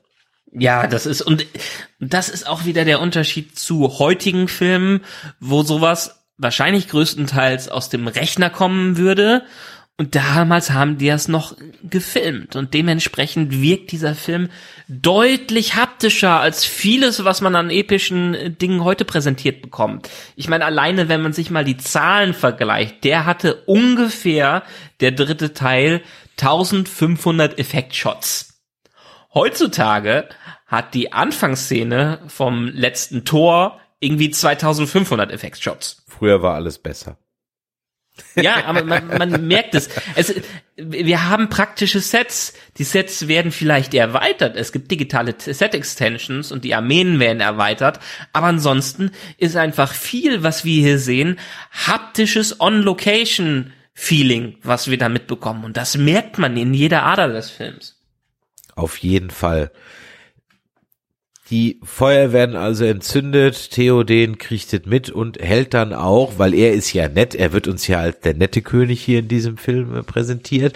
Er hält ja dann gleich eine Heerschau, schickt Karl Urban, glaube ich, auch los, um noch ein paar andere äh, Reiter der Mark einzusammeln. Man will sich dann in zwei Tagen wieder treffen, um dann nach Minas Tirith zu reiten das wird im Film schon so geschildert, als hätten die die Ruhe weg. Wenn man sich dann aber anschaut, wie nah Ostgiliad, das ist übrigens Ostgiliad, nicht Ostgiliad, wie ich gerade gesehen habe, also ohne T. ja, Ostgiliad, OSG. Ja, ja, ich dachte, wenn es Ostgiliad gibt, gibt es vielleicht auch Westgiliad oder so, keine Ahnung. Aber nein, das ist, das ist Ostgiliad. Dass man das ja mit den Reitern zumindest im Film relativ schnell erreichen kann dann haben die der Theoden die Ruhe weg. Mhm. Also er macht schon ein bisschen Druck, ne, aber ja, geht, ne? Ja, er ist ja auch erst nicht ganz davon überzeugt, dass Gondor geholfen werden soll, weil Gondor ja irgendwie denen nie geholfen. Da sind auch so Szenen die im Film, wo ich mittlerweile sag, äh, ich habe das Buch zu sehr im Kopf. Das ist halt im Buch nicht so. Theoden, der hilft direkt, der will direkt helfen und die reiten alle direkt los und machen. Äh, Was ja auch total Sinn macht bei dieser ja. Bedrohung. Ja. Weißt du, es ist ja nicht äh, Nachbarschaftsstreit, wo man sagt, ja, der hat mir nicht geholfen, da muss ich dem auch nicht helfen und wenn der hops geht, who cares, ja, sondern ja. Äh, hier geht's ja um alles im wahrsten Sinn des Wortes, ja. Also, deswegen hat ja die Allianz, dieses Bündnis äh, im Prolog des allerersten Teils ja auch Sinn gemacht, dass alle freien Völker sich vereinigt haben gegen Sauron. Und dass hier so getan wird, so als die Hälfte glaubt es nicht. ja, und, ähm, äh, und die anderen verhalten sich dann auch irgendwie ein bisschen dämlich. Und gerade wenn man dann wie du jetzt sagst, hört, dass es im Buch halt gar nicht so ist, weil es ja auch keinen Sinn macht, dann ist es im Nachhinein durchaus was, was ich verstehen kann, dass es dem Hardcore-Tolkienisten oder dem Kenner, sagen wir mal so, beim Filmgucken durchaus sauer aufgestoßen ist. Und dann sind wir natürlich wieder so ein bisschen bei, bei dieser Diskrepanz zwischen dem, in dem Fall mir, nicht Wissenden, der sich halt etwas gewundert mhm. hat, äh, okay, und dem Kenner der Vorlage, der sagt, ja, nee, das macht hier jetzt aber so gar keinen Sinn, weil eigentlich ist das ja ganz anders. Ja, ja. Ja, aber ich hab's auch nur im Kopf, weil ich mich im letzten Jahr wieder extremer damit beschäftigt habe. So die letzten 18 Jahre davor hat es mich auch nicht so dermaßen gestört, weil man natürlich schneller durch die Filme durchkommt als durch die Bücher und noch mehr die Filme entsprechend im Hinterkopf hat als die Bücher. Zumindestens aus meiner Sicht, was das, was das angeht. Was so ein bisschen komisch ist bei dem, wie sich viele irgendwie verhalten, ist, dass man immer so das Gefühl hat, als also ich glaube, es spricht keiner direkt aus, aber man hat irgendwie manchmal so das Gefühl, als würden manche Charaktere oder Bewohner von Mittelerde gar nicht mehr an so übernatürliche Wesen wie Sauron so ungefähr glauben. Weißt du, was ich meine? Also den, den, gab es mhm. ja wirklich und der ist ja eine historische Gestalt und das tun die so, aber vielleicht, vielleicht sind wir ja auch so, vielleicht haben wir in, in ein paar hundert Jahren glauben die Leute auch nicht mehr, dass es Hitler gab oder so irgendwas, keine Ahnung. Ich weiß es nicht, vielleicht. Glauben ja heutzutage manche Leute glauben heute mal. schon mal. Ja, da, da war er gar nichts. War, war ein guter Mann, hat Autobahn gemacht. Ja, ja genau. Ja, Ja. ja exakt. Ah. Aber wir, wir, wir ähm, die Sache ist, hier finde ich es ganz interessant, dass wir diese Szenen übrigens noch mal alle vorher bekommen, was das angeht, weil viel von dem auch äh, mit den Palant äh, Palantir und ähm, Pippin, ähm, das passiert, glaube ich, sogar auch im Buch in den zwei Türmen. Vor allen Dingen, wo wir gleich noch später drauf eingehen, ein großer Teil, irgendwie die Hälfte dieses Films aus Frodo und Sam-Sicht, ist alles noch aus dem zweiten Buch entnommen. Dann lass uns kurz noch ein bisschen bei der Heerschau bleiben, bevor wir dann mal kurz auf die Dreierbande umspringen. Der Aragorn, und das war auch was, was im Film, das wenig Vorbereitung hat, auch irgendwie so, hm, ich sag mal, fast so ein bisschen adlermäßig kam. Auf einmal gibt's dann diese Geisterarmee. Also es gibt noch im Film noch diesen Zwischenschnitt, dass der Aragorn überfallen wird und dann findet ihn Arwen und dann pflegt sie ihn und dann kriegt er das Schwert und bla und pi und peng und puff. Und er braucht halt das Schwert, weil das ist ja dann sozusagen der McGuffin, um den äh, Geisterkönig zu überzeugen. Ich habe diesen Geisterkönig aber irgendwie, diese ganze Geisterarmee, die ist, man würde es im Spiel sagen, so völlig overpowered. Ja, so sind sie im Buch auch nicht. Also hier hat man sich auch wieder sehr viele Freiheiten genommen, was das angeht. Ich verstehe, warum man es gemacht hat, weil man am Ende keine mehrtägige Schlacht zeigen kann und das irgendwie alles zu einem Ende bringen muss. Im Buch mh, kommen aber ehrlich gesagt diese, diese Dinge wie der Pfad der Toten auch erst in, in diesem Teil der Geschichte zum Tragen. Also man erfährt auch erst davon, als es wichtig dafür wird. Im Buch tauchen ein paar Dunedain, ein paar von alten, den, den Waldläuferfreunden ähm, von Aragorn auf, äh, bringen ein paar Nachrichten aus Bruchtal mit und Aragorn hat sich selber schon entschieden, weil die Situation einfach komplett verzweifelt ist und er weiß, dass sie auch eigentlich nicht eine große Chance äh, haben, ähm, dass er äh, zu extremen Maßnahmen greifen muss. Und eine dieser extremen Maßnahmen ist einfach diese Hoffnung, dass er eine Armee erweckt, die die als schwierig zu beherrschen gilt. Und das ist übrigens auch das, was ich eben meinte mit einem großen Fauxpas, den dieser Film macht aus Tolkiens Sicht, wo gesagt wird, dass die Toten Isildur, dem letzten König von Gondor, ihre Treue geschworen haben und ihn dann verraten haben. Und jetzt sagst du mir, was daran falsch ist. Äh, Wenn du bei Rings of Power ein bisschen aufgepasst hast. Ja, jetzt überlege ich gerade. Ich, äh, mir war schon klar, dass das jetzt so eine Rings of Power Anspielung ist. Aber da musste mich jetzt mal, weil der Isildur schon tot war zu dem Zeitpunkt. Nee. Nein, Isildur ist technisch gesehen der zweite König von Gondor. Ach so, ja. Elendil ist der erste König von Gondor. Gondor ist ja noch gar nicht gegründet in Rings of Power. Und dann kommt Isildur mit seinem Bruder. Und dann gibt es eine ganz, ganz, ganz hunderte Jahre lange Reihe von Königen, bis die Reihe erlöscht ist.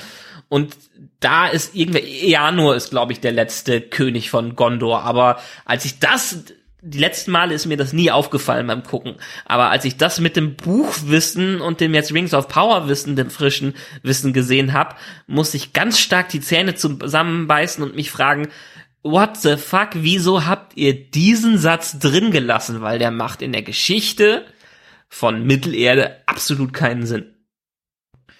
Ich fand auch diese ganze Höhlenszene rund um diesen toten König und dem Pfad der Toten, das war wie so ein Einschub, der der irgendwie nicht so dazu passte. In der Extended-Version ist ja auch wesentlich länger. Da geht das fast, Mhm. fast fünf, sechs Minuten.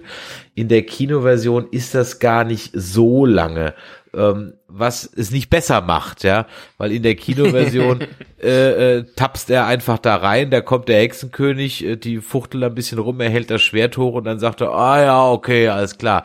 Das Dumme ist, in der Extended-Version hast du dieses, ah, diese fast schon groteske Flut aus den Totenschädeln, die da, also es wäre bei Indiana Jones schon grenzwertig gewesen und hier finde ich es Mhm. irgendwie völlig unpassend, dass da dann, ja, es ist, es erinnert mich mehr an Indiana Jones. Ohne Scheiß. Es ist, es ist so eine Szene mit diesen Schädeln, die hätte ich irgendwie bei Indiana Jones erwartet, aber die passt für mich vom Style irgendwie gar nicht rein. Ohne dass ich es jetzt so genau drauf zeigen könnte. Was aber auch Ja. ist, dass diese offensichtlich vom Color Grading doch sehr nachbearbeitete Szene wahrscheinlich mehrheitlich echt nur in dem grünen Kasten gespielt hat, als es gedreht wurde. Und dann sticht es halt auch eben raus, weil diese ganze Umgebung extrem künstlich aussieht. Vielleicht ist es das, was mich Ja. daran stört. Ja, ich meine, in der, in vielen Szenen hier in diesem Film kommt immer mal wieder äh, Peter Jacksons Horrorfilm-Historie mit raus und das passt ja auch dazu. Aber in den Büchern, um es vielleicht mal kurz zu erklären, wer ist die Armee der Toten? Die waren einst Menschen, die haben Isildur, als Gondor gegründet wurde, die Lehnstreue geschworen. Ähm, haben sich ja dann aber am Ende nicht am Krieg gegen Sauron beteiligt. Und Isildur hat die da entsprechend verflucht oder wie es in der Welt von Mittelerde öfters ist, hat ein Fluch dann eine entsprechende Wirkung. Und ähm, Aragorn weiß darum, und im Buch gehen die über den Dimmhold in durch das dunkle Tor in den Eingang, in diesen Durchgang, wo eigentlich kein Lebender durch darf, der nicht das Recht hat und nicht ein König von äh, Gondor ist, in der Erbschaft von Isildur steht.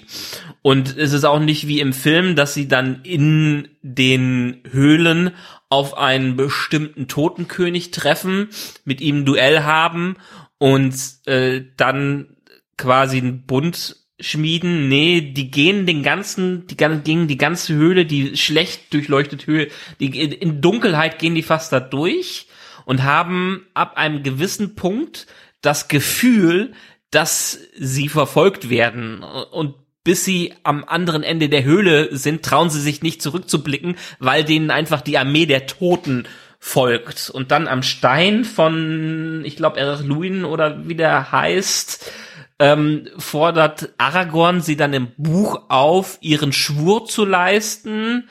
Und den tun sie auch, indem sie die Flotte der äh, Korsaren von Umbar so zu Tode erschrecken, dass die Armee äh, leichter zu besiegen war und dass sich viele Leute aus äh, den Schiffen ins Meer, in, in den Tod geschmissen haben. Also die Toten kämpfen in dem Fall nicht und können auch niemanden ermorden, sondern sie sind wirklich klassische Geister, die einem das Blut in den Adern gefrieren lassen und dadurch helfen sie, Aragorn die Flotte von Umbar einzunehmen, inklusive äh, wo Aragorn noch die Hilfe der Menschen hat, die da in der Ecke wohnen. Ich habe, das macht halt auch, auch das macht dann so wieder ein bisschen mehr Sinn, denn Ja. ich fand gerade in der, in der Extended-Version, oder ich sag mal so, das ist in der Kinoversion etwas besser. In der Kinoversion hat man diese Episode mit dem äh, Totenkönig schon fast ein bisschen wieder vergessen, so nach zwei Stunden. Und wenn dann die Schlacht gerade so am Toben ist, kommen die natürlich so als Retter aus dem Nichts. In der Ja. Special Edition wird's allerdings dann etwas anders gemacht, denn diese Piraten von Umbar, die du gerade angesprochen hast, die sehen wir da nämlich schon und auch welche Macht diese Geisterarmee hat. Fun Fact, Peter Jackson spielt da einen der äh, Piraten, der von äh, Legolas äh, aus Versehen getötet wird, weil äh, Gimli ihn da kurz anstupst. Aber ähm, man sieht halt praktisch die die Schlacht oder beziehungsweise die die Macht halt dieser Armee schon schon vorher, so dass der Überraschungseffekt halt weg ist. So fand Ja. ich jetzt komisch, dass in die, also ja, die haben sich dafür Mühe gegeben, diese Piratenschiffe zu bauen und die Sets da aufzubauen. Okay, es wäre halt alles für die Katz gewesen, aber ja, hm, Dramaturgisch macht die Filmversion da mehr Sinn. Absolut, weil da ist halt der Überraschungseffekt da. ja. Hier ist halt kein Überraschungseffekt mehr da. Man, man weiß dann schon, ah, okay, krass. Ne? Äh, ist halt ein äh, kleiner Funfact hier am Rande. Man hat hier als Piraten untergebracht den Veta-Chef Richard Taylor. Man hat ein paar Kameraleute, den Produzenten und auch den Chef-Make-up-Menschen. Alle hat man da so hier als Piraten da unterbringt, damit jeder mal ein kleines Cameo hatte, inklusive, wie gesagt, gerade eben schon erwähnt, Peter Jackson. Genau. Im Buch haben wir auch noch mal wieder eine ein bisschen andere Reihenfolge, was andere Geschehnisse hier im Film angeht, bevor nämlich Aragorn mit mit seiner Gewol Gefolgschaft, die ihm gerne folgt und wo er auch nicht alleine daher äh, wollte, ähm, hat er nämlich schon vorher den Palantir benutzt, um Sauron zu her herauszufordern. Und das treibt ihn dann erst recht an, den Pfad der Toten zu beschreiten. Also die Szene, wo wir im Film sehen, wie er den Palantir benutzt, äh, das passiert schon viel, viel früher in den Büchern. Ja, lass uns jetzt doch mal noch eben kurz schnell nach Osgiliath hüpfen. Ähm, zumindest, Mhm. dass wir Faramir wiedersehen. Der äh, wird nämlich nachts, denn die Orks greifen jetzt also an, also die Truppen von, von äh, Sauron rücken aus. Nicht ohne vorher auch noch mal relativ knapp am Ring vorbeizulatschen. Das haben sie im zweiten Teil, glaube ich, schon gemacht, wenn ich mich recht entsinne. Äh, da sind sie schon Mhm. ähm, nee, ich, ist glaube ich hier jetzt zum ersten Mal. Ich glaube hier, nee, das genau. Sie wollen ja durch das Tor, auch Gott, irgendein, mal wieder irgendein Tor latschen. Ähm, und, äh, äh, und sehen dann, wie die Armee rauskommt und müssen sich dann verstecken und die, die Nazgul fliegen dann über Frodo und Co. drüber. Aber wir sind jetzt erst noch in Osgiliath, also die Armee kommt an, Faramir wird geschlagen, kommt zurück zu seinem Vater, meldet, dass Osgiliath gefallen ist, dann weigert er sich ja immer noch die, wir haben jetzt ein bisschen vorgegriffen, die Feuer anzuzünden, weshalb Pippin das dann machen muss. Und er schickt dann seinen Sohn sozusagen auf die Selbstmordmission, weil er ihm befiehlt, sei deines Bruders würdig und äh, stirb wenigstens wie ein anständiger Kerl und hol in die Stadt wieder. Und Ja. er reitet dann so auf so eine Suicide Mission mit den verletzten verbliebenen Reitern irgendwie. Das ist natürlich auch eine beeindruckende Szene, die sieht toll aus, wie sie da so ähm, gegen diese ja in, in, die Hoffnungslosigkeit reiten und, und Gandalf hilft ihnen dann wenigstens so ein bisschen und dann haben wir aber halt die angesprochene Parallelmontage mit der Tomate und äh, dem singenden Pippin. Äh, Die Mhm. Tomate finde ich super, äh, den singenden Pippin auf Deutsch hätte es für mich leider nicht gebraucht.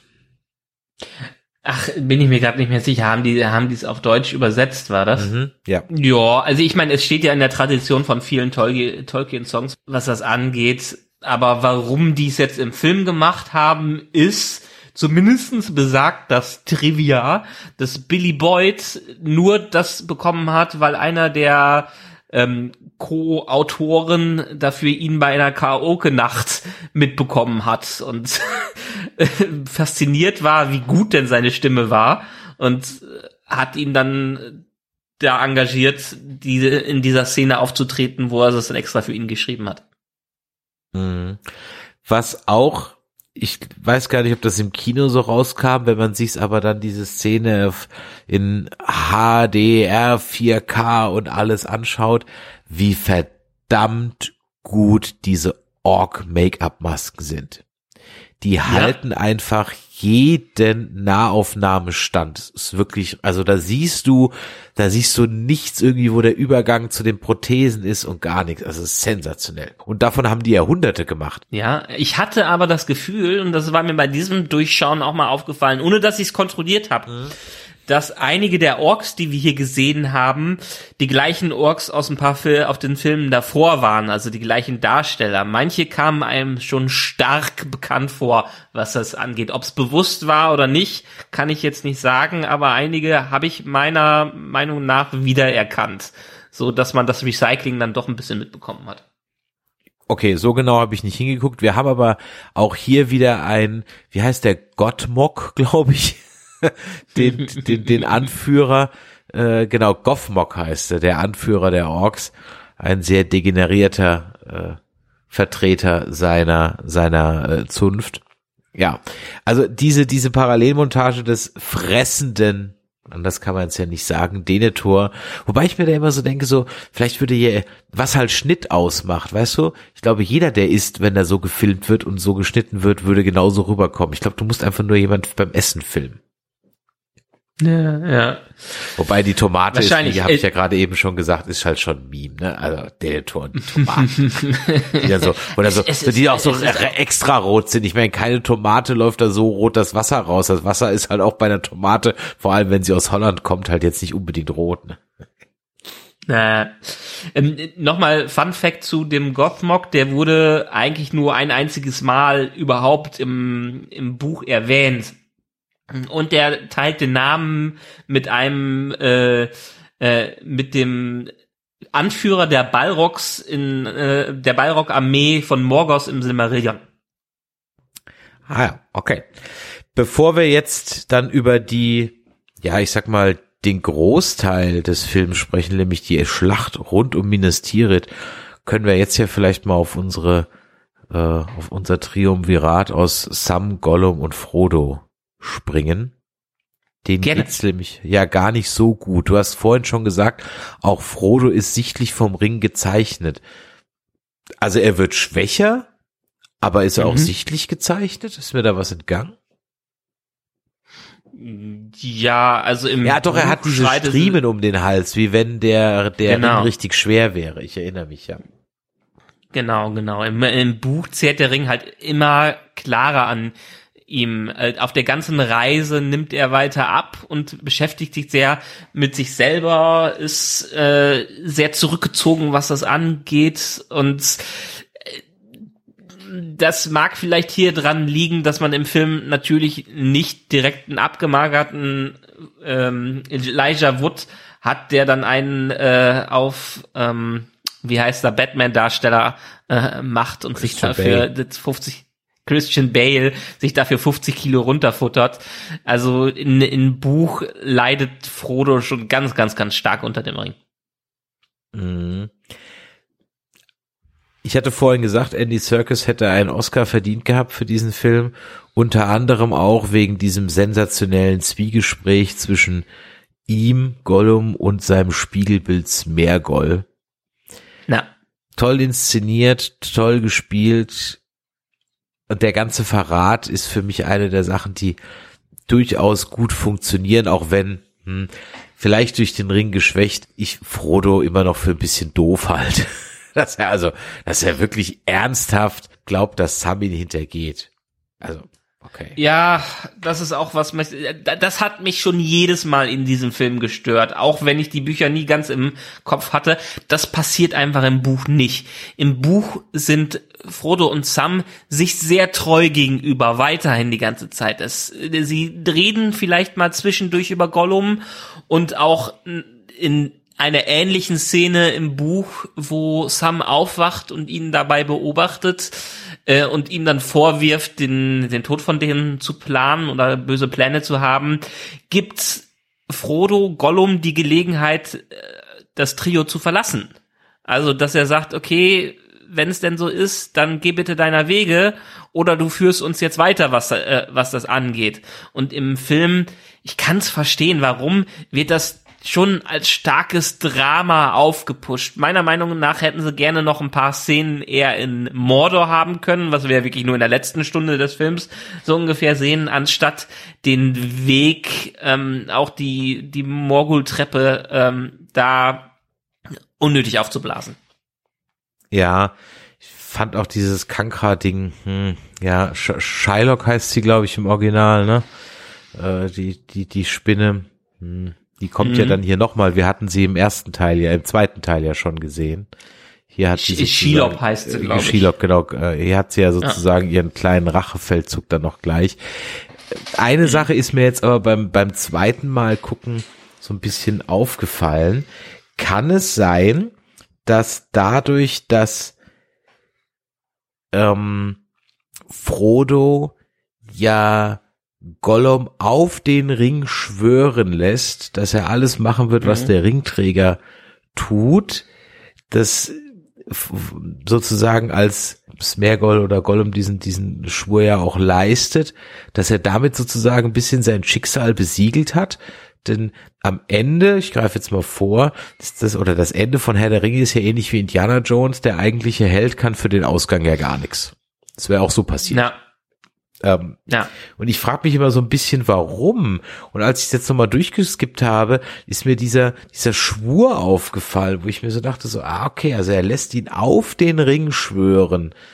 Da hat doch vielleicht auch der Ring seine Finger im Spiel. Naja, es gibt ja auch die Szene im zweiten Film, wo er auf den Ring schwören lässt und Frodo sagt, das habe ich auch nie ganz verstanden, die Logik, die dahinter mhm. ist.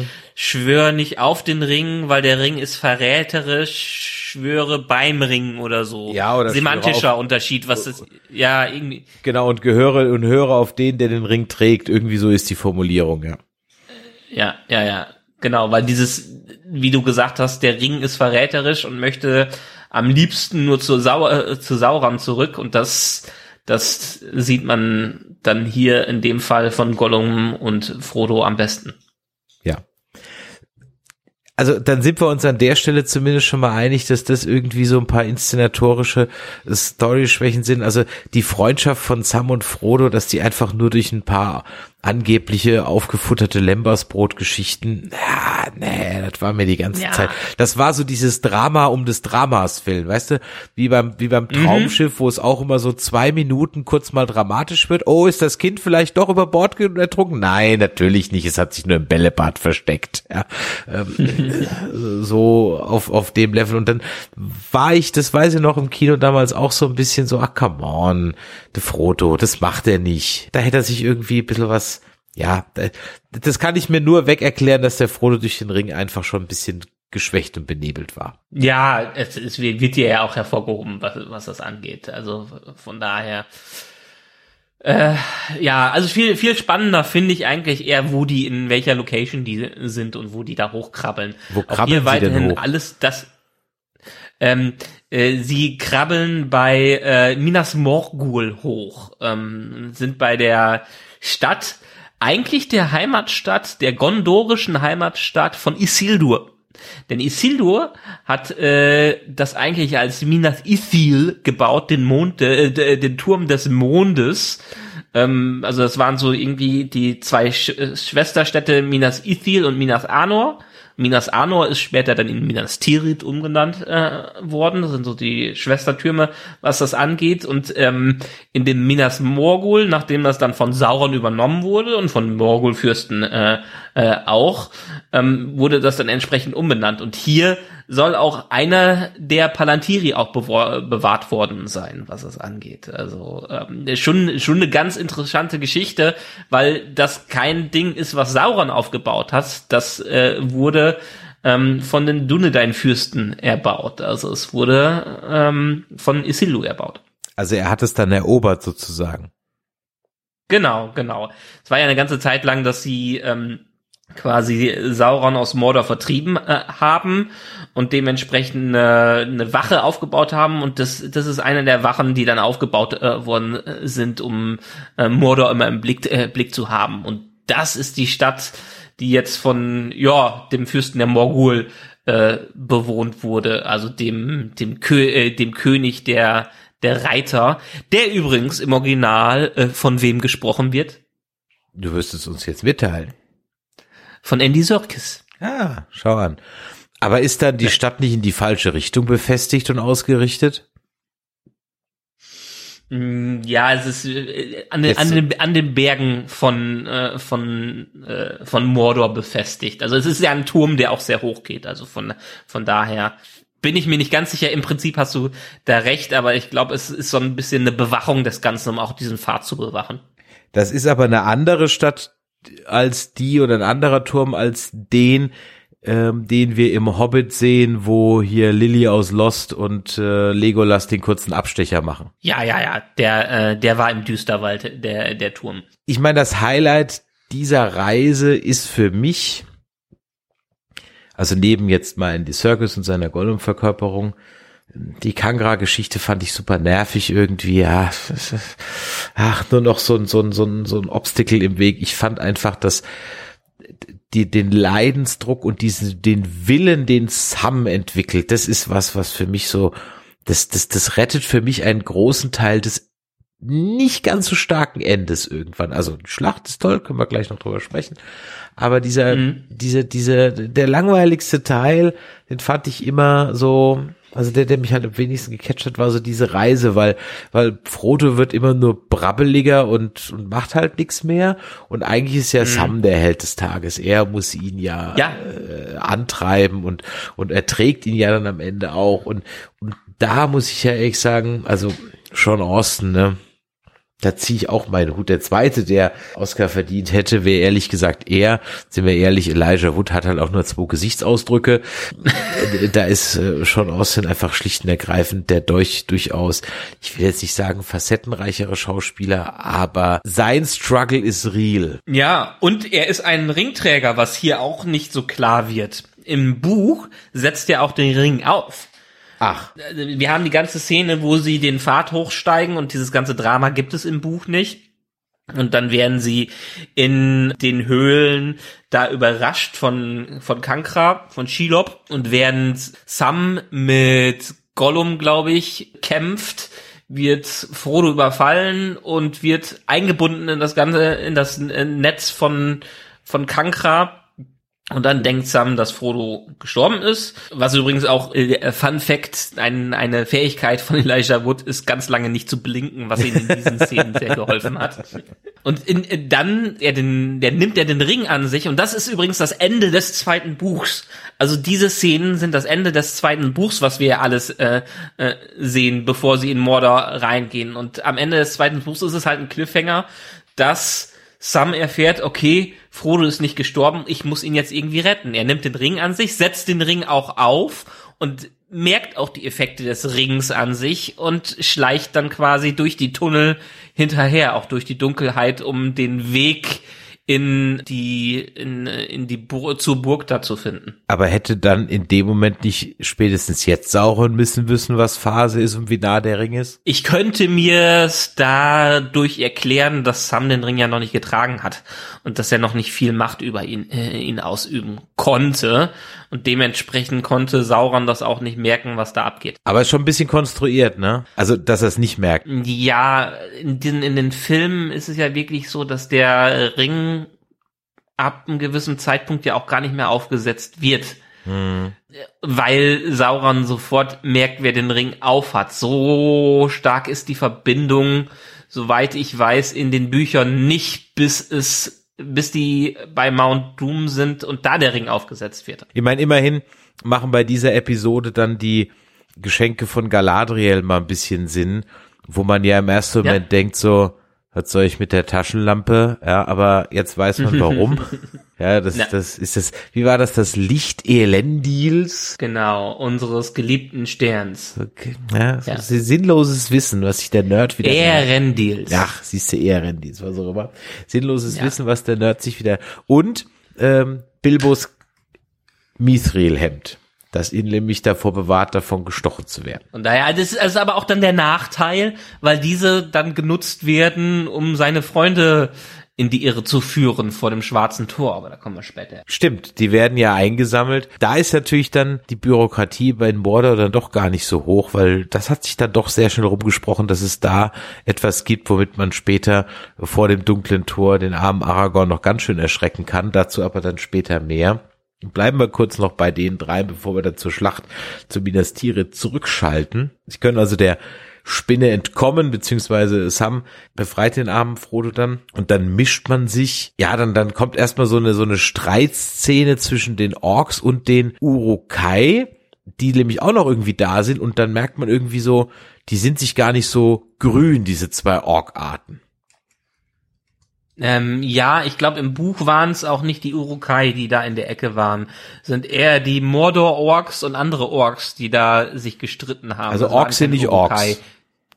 Orks sind nicht Orks. Orks gibt's auch viele verschiedene Stämmen und viele verschiedene Rassen und eigentlich nur die Bosheit und nur die Bosheit von Sauron hat die überhaupt alle zusammengeführt. Bevor Sauron wieder aufgetaucht ist, waren die Orks eigentlich äh, eine sehr zerstreute Rasse, was das angeht. Ah ja. Okay. dann verlassen wir ehrlich gesagt jetzt mal diesen Schauplatz wieder, bevor wir dann am Ende zu Mount Doom kommen, dessen Entstehung wir ja erst vor einem halben Jahr kennengelernt und gesehen haben. äh, müsste man eigentlich mal vergleichen, ob die eigentlich gleich aussehen. Ähm, ich glaube nicht, weiß ich nicht, habe ich jetzt nicht drauf geachtet. Äh, lass uns mal kurz über die Schlacht reden. Ich glaube, man muss nicht so lange über die Schlacht reden. Oder möchtest nee. du vielleicht noch lange über die Schlacht reden? Ich meine, das ist schon das war schon atemberaubend im Kino, das muss man schon sagen. Das hat auch seine Momente. Ähm, das sieht auch wirklich toll aus. Ich sag mal, okay, der, der am ähm, Elefanten oder wie heißen die Olifanten oder wie die Dinge heißen, äh, langs ja. am, am, auf dem Rüssel langs leidende Legolas. Ah, okay, ja, man muss doch in jedem Film eine Legolas God Mode Szene haben. ja. Im ersten Film war es der äh, der Troll, äh, den er niedergebracht Stimmt, hat. Im zweiten Film war es das Surfen ja. im, äh, bei der Schlacht um Helms Klamm und hier ist es einfach, dass er den Olifanten zu Fall bringt. Wo ich auch im Deutschen weiterhin an Otto denken muss, wenn ich das höre. Absolut, mir geht's genauso und dann hat man sich im Hobbit gedacht, ach komm, und dann lassen wir ihn nur noch Super Mario mäßig im Fallen Steine erklimmen. ja, also die, die Schlacht war damals sensationell. Ich meine, man hat Schlachten schon in vielen Filmen gehabt, aber in diesem Ausmaß computergeneriert war Herr der Ringe der erste Film, der es wirklich in diesem Ausmaß hinbekommen hat. Und es hat einen echt von den Socken gehauen, als man das 2003 im Kino gesehen hat. Auch ein paar Sachen in, in diesen ganzen Szenen. Ich erinnere mich wie heute daran, wie das erste Mal die Nazgul in diesem Film aufgetreten sind. Gar nicht mal in den ersten zweien, aber in diesem Film war das damals in dem Kino, wo ich war, war dieser hochgezogene, dieses Kreischen von den Nazgul so krass, dass einem das wirklich in Mark und Bein eingegangen ist in diesem Kinosaal und ich mich heute noch physisch daran erinnere, äh, wie die Nazgul auf mich eingewirkt haben während des Überfalls auf, äh, auf Minas Tirith. Hm. Wir müssen trotzdem noch mal einen Schritt zurückgehen ich habe nämlich eine Szene mhm. vergessen, die ja durchaus auch wichtig ist. Äh, wir haben vorhin von der Selbstmordmission vom Faramir gesprochen und äh, surprise, surprise, es war auch eine Selbstmordmission. Allerdings hat er jetzt dann durchaus ein intelligentes Pferd, das ihn dann nochmal halbtot nach Hause geschleift hat, auch durch das Eingreifen von Gandalf, der in dieser Szene dann einmal kurz ein bisschen zaubert. Wobei auf der anderen Seite hätte er einfach einen Spiegel in die Sonne halten können, um die Nazgul zu blenden. Aber okay, sei es drum. Äh, und dann haben Na, wir ja... verwechselst du was. Wieso? Das verwechselst du leicht. Also, Faramir kommt angeritten am Anfang an Minas Tirith und wird da von Gandalf gerettet. Ähm, da vertreibt er die Nazgul. Ähm, Stimmt, richtig, Als er genau. halt tot ja. ist, äh, sind die, äh, ist die Ork-Armee schon vor den Toren von Stimmt, Minas, richtig, äh, Minas ganz genau, das, das war vorher. Auch, auch, auch kleiner Fun-Fact im, im Film ist ja so, Pippin bei Gandalf auf dem Pferd immer dabei. In den Büchern ist Pippin eigentlich die ganze Zeit in Minas Tirith beschäftigt mit kleinen Aufgaben, weil er äh, sich mit ein paar Leuten da befreundet hat, äh, denen er helfen soll. Und er sieht das Ganze nur von ferne, wie das passiert. Aber das mit, den, mit dem leuchtenden Stab ist fast eins zu eins aus dem Buch übernommen. Ja, hier ist ja der Pippin sozusagen unser stiller Beobachter am Rockzipfel von Denethor, dem er ja nicht von, ja. von selbigem weicht und er wird ja dann auch zum, zum, zum Ritter von Gondor und keine Ahnung was, was ein bisschen, hm. es passte halt ja. zu, zu dem Verrückten. Jetzt kommt also der, der Faramir halb tot da wieder zurück. Er ist äh, für sein, das habe ich halt auch nicht verstanden, so. Ich muss einfach den Denethor einfach als schlicht und ergreifend als geistig umnachtet abhaken. So muss ich es lesen. ne, ja, anders kann ich es ja nicht lesen, weil äh, das, er denkt, sein Sohn ist jetzt tot, sein zweiter Sohn ist auch tot, das Leben hat keinen Sinn mehr, die Schlacht läuft auch überhaupt nicht gut zu seinen Gunsten, also die, die, die, die Ork-Armee steht schon vor den Toren, beschießt die Stadt schon und dann fängt er an, äh, einen Scheiterhaufen äh, aufziehen zu lassen, um dann sich äh, zusammen mit seinem Sohn zu verbrennen, wobei dann eben Pippin merkt, dass Faramir noch gar nicht tot ist und am Ende verbrennt er nur den Tor in einer zugegebenermaßen sehr beeindruckenden Szene, wie diese brennende Gestalt über diesen langen Parksockel dann da, oder Park dann da läuft und am Ende diese Schlucht da, diese, diese Klippe da runterfällt. Mhm. Das sieht schon sehr beeindruckend aus. Worauf ich aber hinaus will, ist diese, dieser Baum, der dann anfängt zu blühen, was dem Denethor irgendwie entgangen ist und Zuschauer aber gezeigt wird. Dieser Baum, was hat's denn mit dem auf sich? Ja, das ist der weiße Baum von, äh, von Gondor, der ursprünglich auch aus, ach jetzt komme komm mir, jetzt komme ich gerade nicht äh, nicht drauf, wie heißen die denn? Ähm, Numenor. Numenor, genau. Jetzt das ist das Schöne, man muss einfach nur Numenor sagen. Die Chance, dass es passt, genau. ist, ist bei, bei 50 Prozent. Ja. Also der weiße Baum ist ein Abkömmling des Baums Nimlord von Numenor. Und das ist so ein bisschen das Zeichen, dass dem Königreich gut geht. Es ist auch anders hier, weil der Baum, er blüht nicht, der ist tot aber nach dem Ende des Ringkriegs sind dann Aragorn und Gandalf an einem Berg unterwegs, wo die dann Schößling des weißen Baumes wiederfinden und den dann pflanzen können. Ich meine, klar, muss man alles nicht im Film zeigen, das ist jetzt symbolisch hier. Das heißt, im Film heißt das, es ist wieder Hoffnung da für äh, die Abfolge, äh, die Nachfolge der Könige, was das angeht. Aber das bekommt Denethor gar nicht mehr mit. Also auch dieses Runterstürzen ist als dramatischer Effekt und Kamerafahrt im Film gar nicht mal schlecht. Ich bin ganz froh, dass sie zu der Zeit noch keine Drohnenshots hatten, weil dann wären die wahrscheinlich überbenutzt worden in diesem Film. Hier hat man noch die, Restriktionen des klassischen, der klassischen Kamerafahrt, äh, die das noch ein bisschen äh, zurückhalten. Aber im Buch ist es auch so. Denethor ist verzweifelt. Der hat durch den Palantir gesehen, dass es keine Chance äh, gibt. Er hat seinen Sohn in den äh, Tod geschickt, den er immer als Zauberlehrling äh, bezeich äh, bezeichnet hat. Und seine Linie erlischt damit. Er nimmt ihn mit ins Haus der Toten, wo er ja den Scheiterhaufen äh, für sich auf, aufbahrt. Und am Ende wird er auch hier im Buch von äh, Pippin und Gandalf äh, ähm, aufgehalten, verbrennt sich aber im Haus der Toten, die dann am Ende auch einstürzen, da, in den Häusern der Toten. Völlig sinnlos, denn gerade als das passiert, beginnt sich auch so ein bisschen das Schlachtenglück zu wenden. Wobei vorher gibt's noch einen interessanten Kampf, äh, oder ein interessantes Aufeinandertreffen, nämlich Gandalf trifft auf äh, den Hexenkönig. Mhm. Und Dabei büßt er seinen Stab ein. Die Szene fand ich unglaublich cool, als sie damals für die Extended-Version rausgekommen ist, weil das ist auch eine Extended-Szene. Ja. Die gibt's in der Kinofassung nicht, was es angeht. Sie macht aber eigentlich keinen Sinn. Sie kommt im Buch nicht so vor. Also der, die treffen, glaube ich, nie wirklich auf, äh, aufeinander oder wenigstens ganz kurz. Der Stab von Gandalf wird, glaube ich, nie zerstört, was das angeht. Sie ist filmtechnisch sehr cool gelöst und ich finde, finde sie immer noch toll, aber sie macht im, im Zusammenhang der Geschichte keinen Sinn. Vor allem Dingen, weil äh, der König der Nazgul ihn ja dann eigentlich schon besiegt hätte und nur noch mal kurz zubeißen muss und dann wendet er sich ab, um seiner, seiner Armee zu helfen. Ja, eben, das ist so, als wüsste er nicht, wen er da vor sich hat. Braucht ja. denn äh, der Gandalf den Stab so dringend oder ist er eigentlich mehr so ein Symbol? Oder ist das wirklich so ein Zauberstab? Wobei bei Harry Potter kann man auch zaubern ohne Zauberstab. Habe ich jetzt bei Hogwarts Legacy gelernt. Ja, also es, es sind schon ich glaube, in dieser Form braucht er schon seinen Zauberstab in der, in dieser Zauberer, menschlichen Zaubererform, weil, was das, äh, an, was das angeht. Da ist es auch so, dass im Buch ebenfalls ja Sarumans Stab zerstört wird und dementsprechend seine Macht mehr oder weniger erlischt. Das hatten wir ja schon auch im Film vorher ge gesehen in der Extended äh, Version.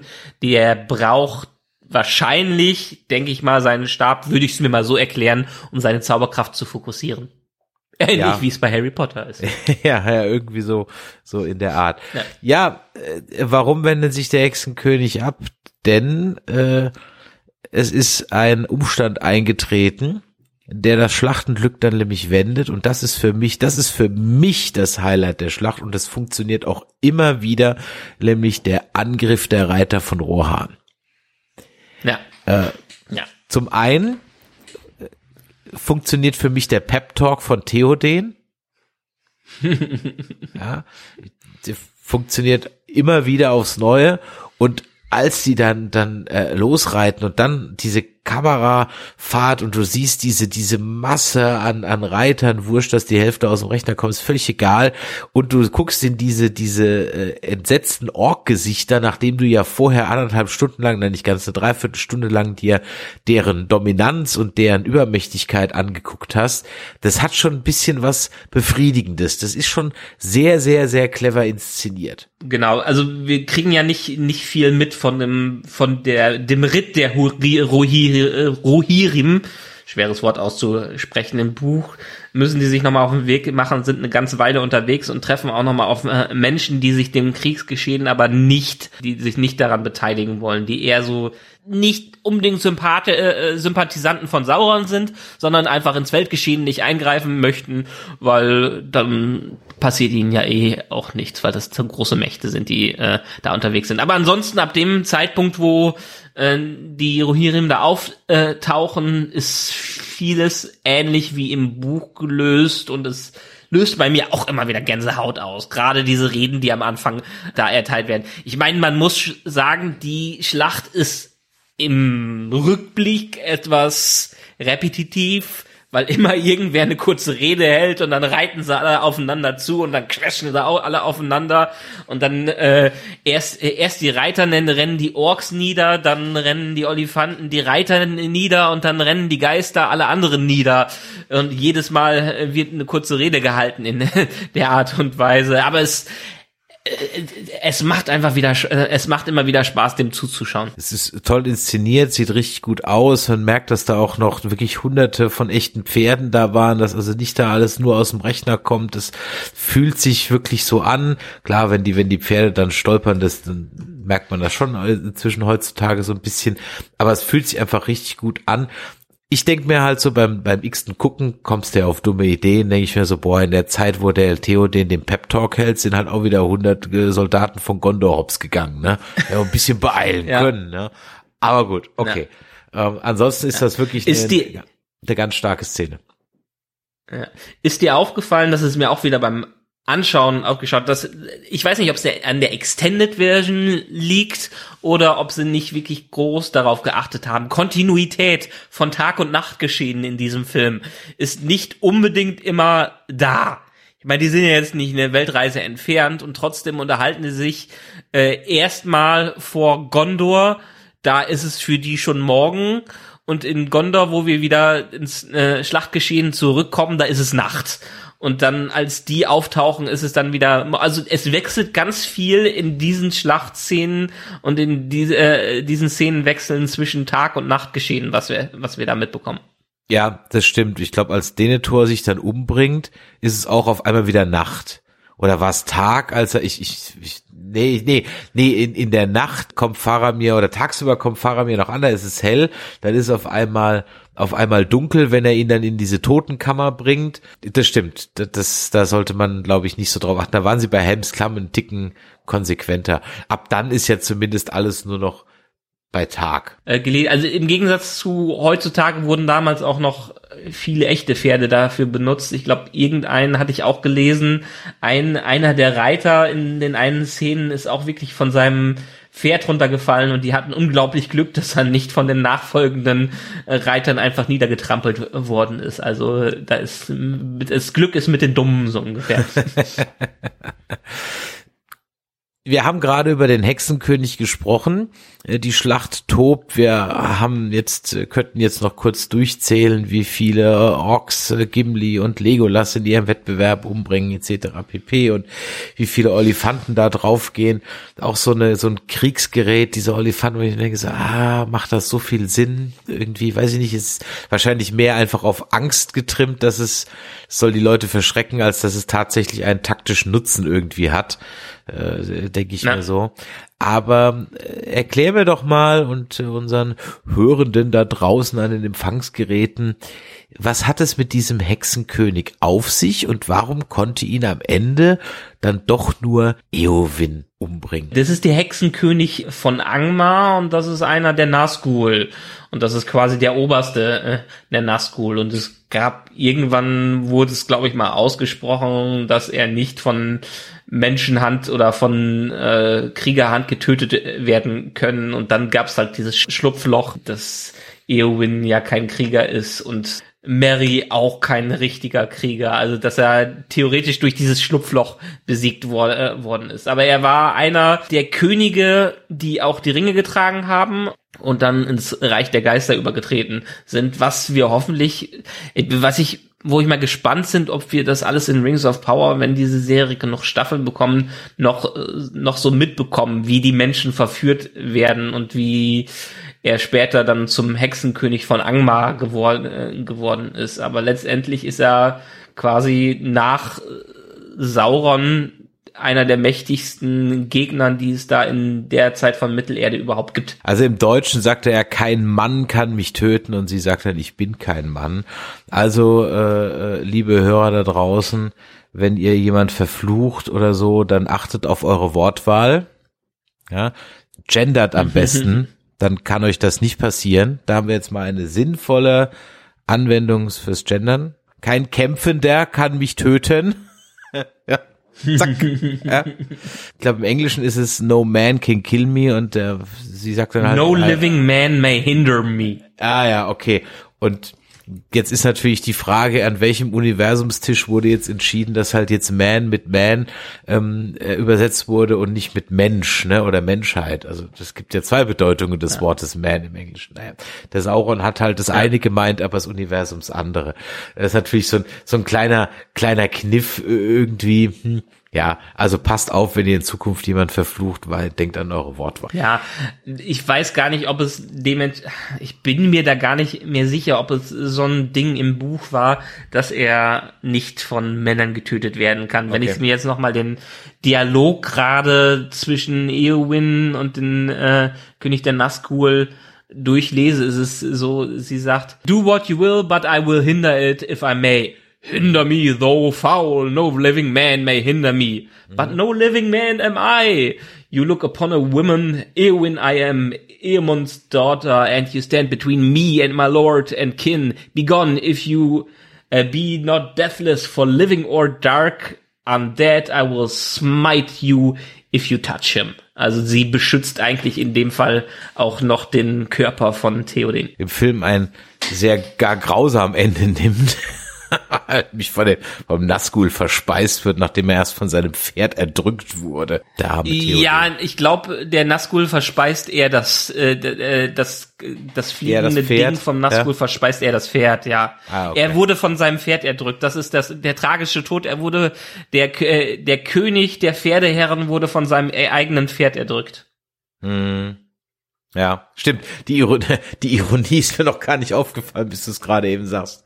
Ja. Hast recht. Der Effekt, wenn der Hexenkönig hops geht, dass der aber so nach innen gezogen wird, so in sich implodiert, der ist eigentlich sehr nett gemacht. Spiegelt auch das wieder, was dann später mit dem Auge von Sauron passiert. Obwohl es in den Büchern, ich weiß gar nicht mehr, wie es beim König der Nazgul beschrieben äh, wurde, aber bei Sauron und Saruman ist ein ähnliches Verschwinden zu sehen und das hat nichts mehr mit dem zu tun, was im Film zu sehen ist. Können wir gleich noch. Ja, lass, lass uns darüber gleich sprechen. Mal, genau, richtig. Jetzt genau. erstmal die Schlacht ist zu Ende. Äh, stimmt, der Theoden, der darf noch mal kurz mit seiner Schwestertochter sprechen und äh, bevor auch ganz tragisch im Buch. Ja. Im Buch realisiert er nicht, dass sie da ist. Auch ganz tragisch. Oh. Im Buch realisiert er nicht, dass sie da ist und ihm das Leben gerettet hat und stirbt dabei. Oh. Okay, ja, das ist in der Tat dann doch nochmal ein Ticken, ein Ticken tragischer. Für Eowen geht's dann, um das hier an der Stelle abzukürzen, ganz gut aus, denn keine 10 oder 15 Filmminuten später trifft sie dann auf einen am Krankenbett erwachenden Faramir und ist blitzverliebt. Instant.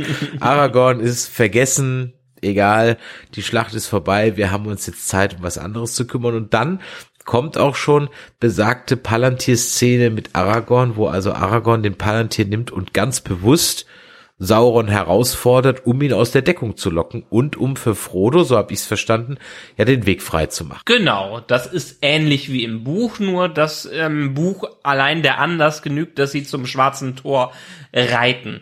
Also den Palantir hat er schon vorher, be vorher benutzt und hier wollen sie Sauron ablenken, da er sowieso schon sein Auge auf sie geworfen hat, indem sie mit der kleinen Armee zum Tor reiten. Ganz interessant finde ich die Wahl der Orte hier im Film. Im, Im Buch ist es ziemlicher Standpunkt, dass Aragorn Minas Tirith nicht betreten will, solange er nicht als König gekrönt wurde, um einerseits natürlich nicht ähm, das Volk zu verärgern und auch nicht in, in, in, äh, die Ehre der Truchsessen zu verletzen, aber andererseits auch sein Ehrgefühl äh, so zu belassen. Also er betritt Minas Tirith wirklich nicht, bis er am Ende des Buches gekrönt wurde und alles, was vorher passiert, da hilft er aus, um in den Häusern der Heilung die verschiedenen Leute zu heilen, weil die die Hände des Königs sind heilende Hände. Und das ist dann im Buch auch wieder eine Bestätigung dafür, dass er ein König ist. Also es ist nicht einfach so, dass alle direkt akzeptieren, dass er da ist, sondern es gibt Zeichen dafür,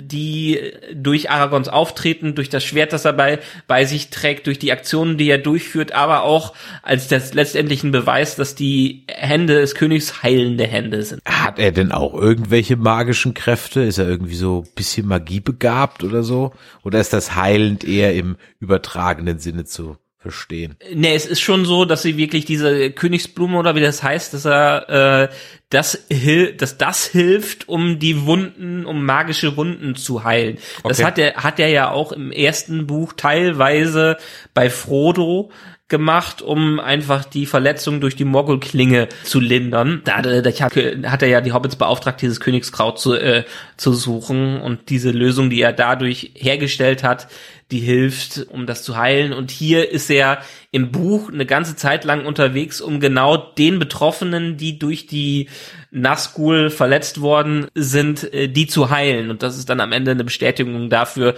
dass er einfach Anspruch auf die Königswürde hat. Okay, aber es hat nichts Magisches an, also einfach nur ein Waldläufer, der weiß, wie man damit umgeht. Nee, es muss schon vom König, kann es nur geheilt ah, werden, können okay. diese, okay. diese Wunden geheilt werden. Okay. Ja, genau. Es ist schon was Magisches. Genauer wird das nicht erklärt. Es gibt bestimmt irgendeinen Hintergrund dazu, warum es ist. Und das hat sicherlich auch dann wieder mit Numenor zu tun dem Geschlecht der Numenora und so, aber das ist jetzt eine Sache, wo ich nicht tief genug in der Theorie drin bin.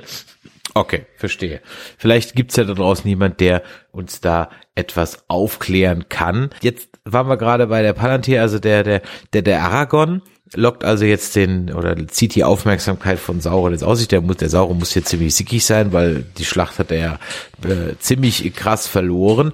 Ich fand immer schon bewundernswert, dass Sauron, äh, der Sauron sage ich schon, dass Aragorn einfach niemals den Glauben in Frodo verliert oder zumindest ja. fast nie. Ja, das ist im Buch auch so, dass sie immer noch fest daran dann hoffen, dass sie ihm irgendwie noch helfen können, dass er, weil sie auch noch keine Nachricht von seinem Tod mitbekommen haben. Ja. Ne? Also es kann zwar sein, dass er irgendwo vergraben in irgendeinem Loch in Isilien liegt. Sie wissen halt dadurch, dass Sauron noch nicht seine volle Macht erreicht äh, hat, ist er auch noch nicht im Bering, äh, Be, äh, Besitz des Ringes und das heißt, dass Frodo und Sam noch einigermaßen safe sind. Ja, springen wir wieder zu den beiden beziehungsweise der Gollum ist ja, äh, wo ist Gollum eigentlich? Den hat, äh, der hat sich vom Acker gemacht, ne?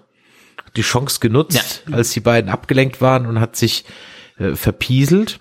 Und jetzt haben wir den Part, den ich ja vorhin schon sagte, nämlich jetzt kommt sozusagen das härteste Endstück, die letzten Kilometer auf dem Weg zum Mount Doom. Die beiden mhm. müssen sich ja dann noch durch die Ork-Armee durchschlagen und so weiter und so tun, als ob. Das können wir an der Stelle, glaube ich, ein bisschen überspringen, denn ich möchte einfach auf diese oder nochmal, ich hatte es vorhin gesagt, Sean Austin, Schauspiel, sensationell. Äh, man, man, man fühlt es einfach wie, wie, wie er jetzt will jetzt Herr Frodo, wir sind so weit gekommen und jetzt kannst du doch nicht aufgeben und wenn du nicht mehr laufen kannst, dann trage ich dich halt. Also das ist eine sensationelle Szene. Und die ist durchaus auch ein bisschen kitschig, wenn er dann erzählt von den Vögeln und dem Haselnussbaum Klar. und bla und die Sommergerste und es ist schon ein bisschen dick aufgetragen, aber es wirkt zu keinem Zeitpunkt fremdschämmäßig. Es ist einfach, ich finde die Szene ganz toll. Und wie er ihn dann so auf die ja, Schulter legt und aufsteht und einen Schritt von der, sensationell. Ja, es ist auch, es, es ruft einfach ähm, Gänsehaut in einem hervor. Ja. Und ja, ich muss es wiederholen, an der Stelle, wo wir jetzt hier sind, ist ja schon über die Hälfte des Films äh, durch und das ganze Geschehen in äh, Mordor war eigentlich drei Kapitel im letzten Buch, was das an, angeht und alles, was wir bis dahin gesehen haben, war Teil des zweiten Buchs.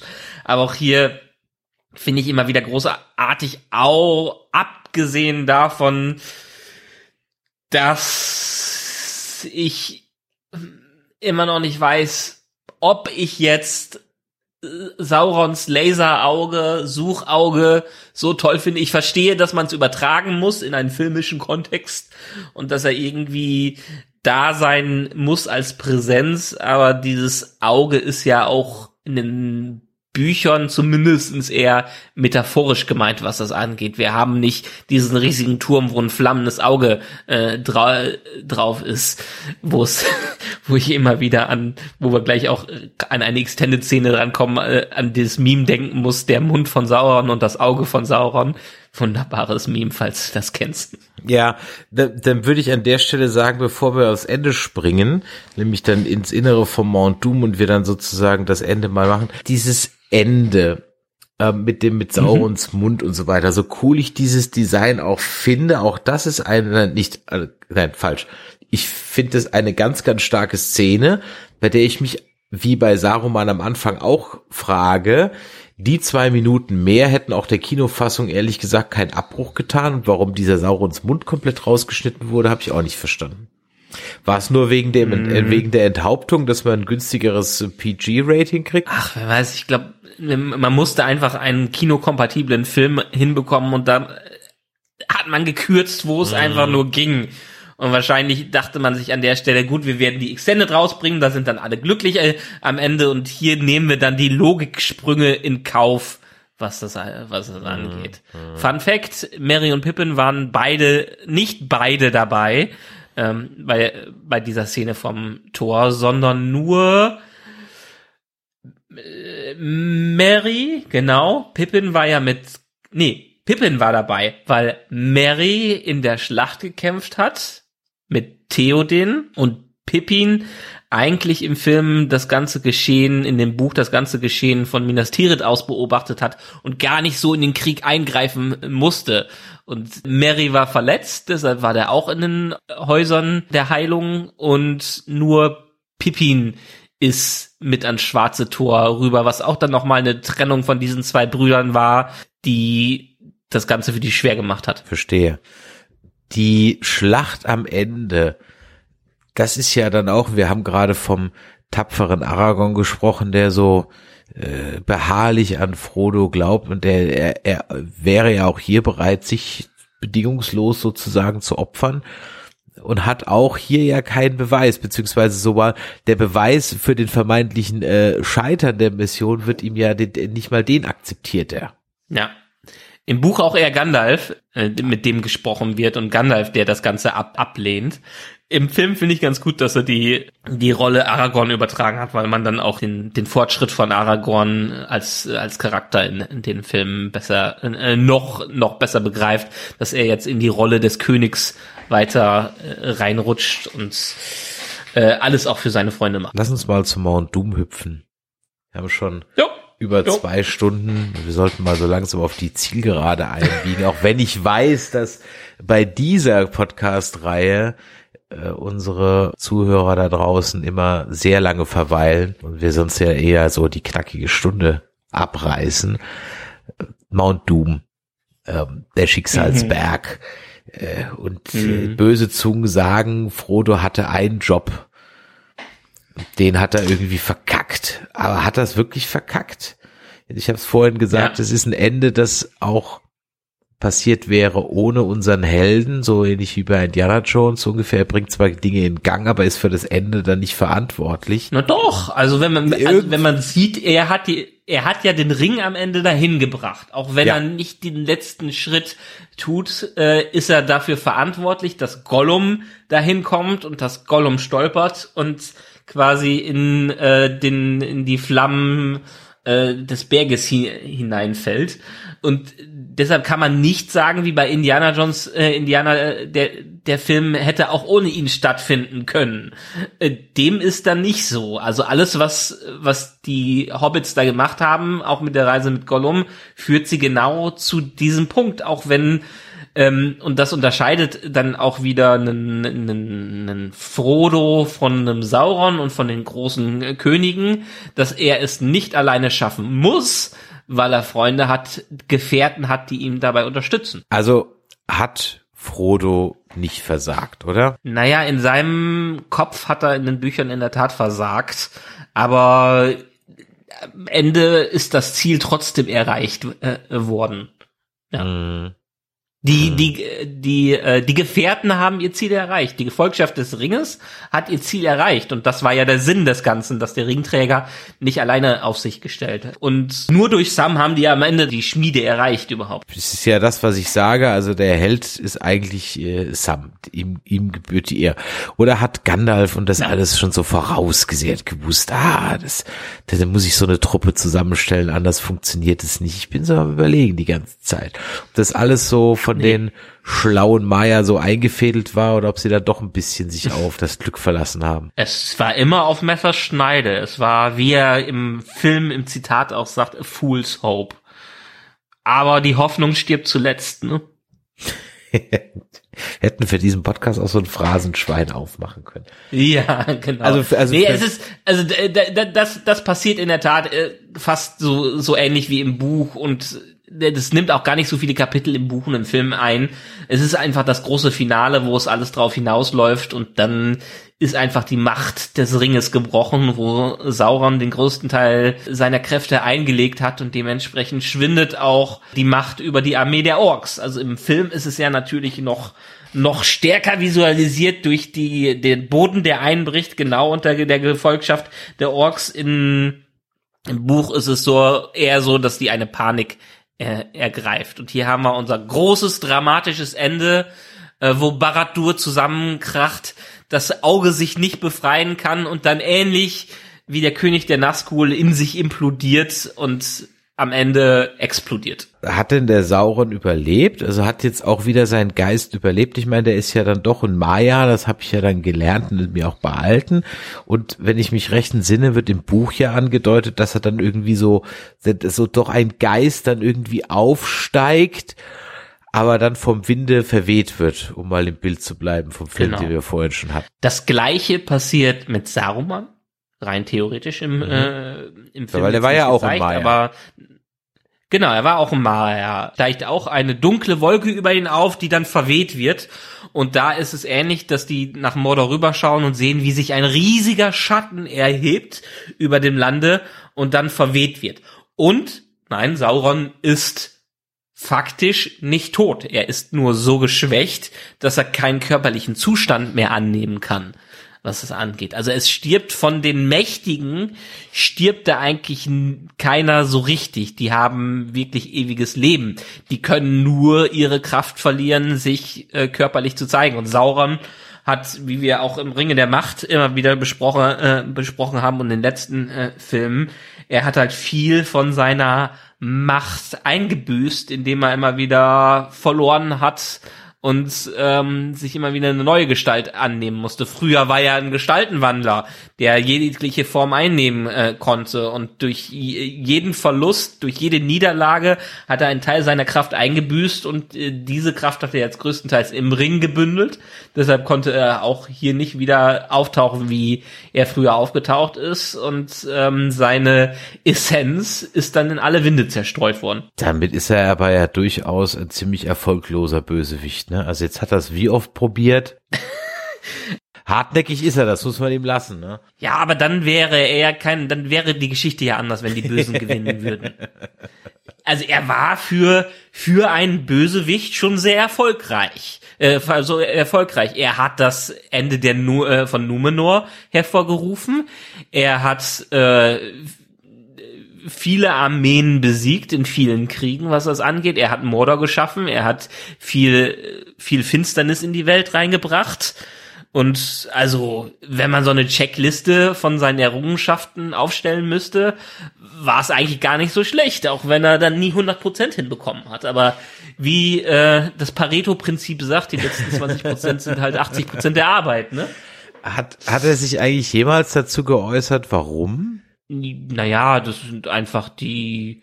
Naja, die so, so, wie, so wie halt, ja, ich meine, so wie halt, so wie halt, ähm, ähm, mein Gott, wie heißt er denn?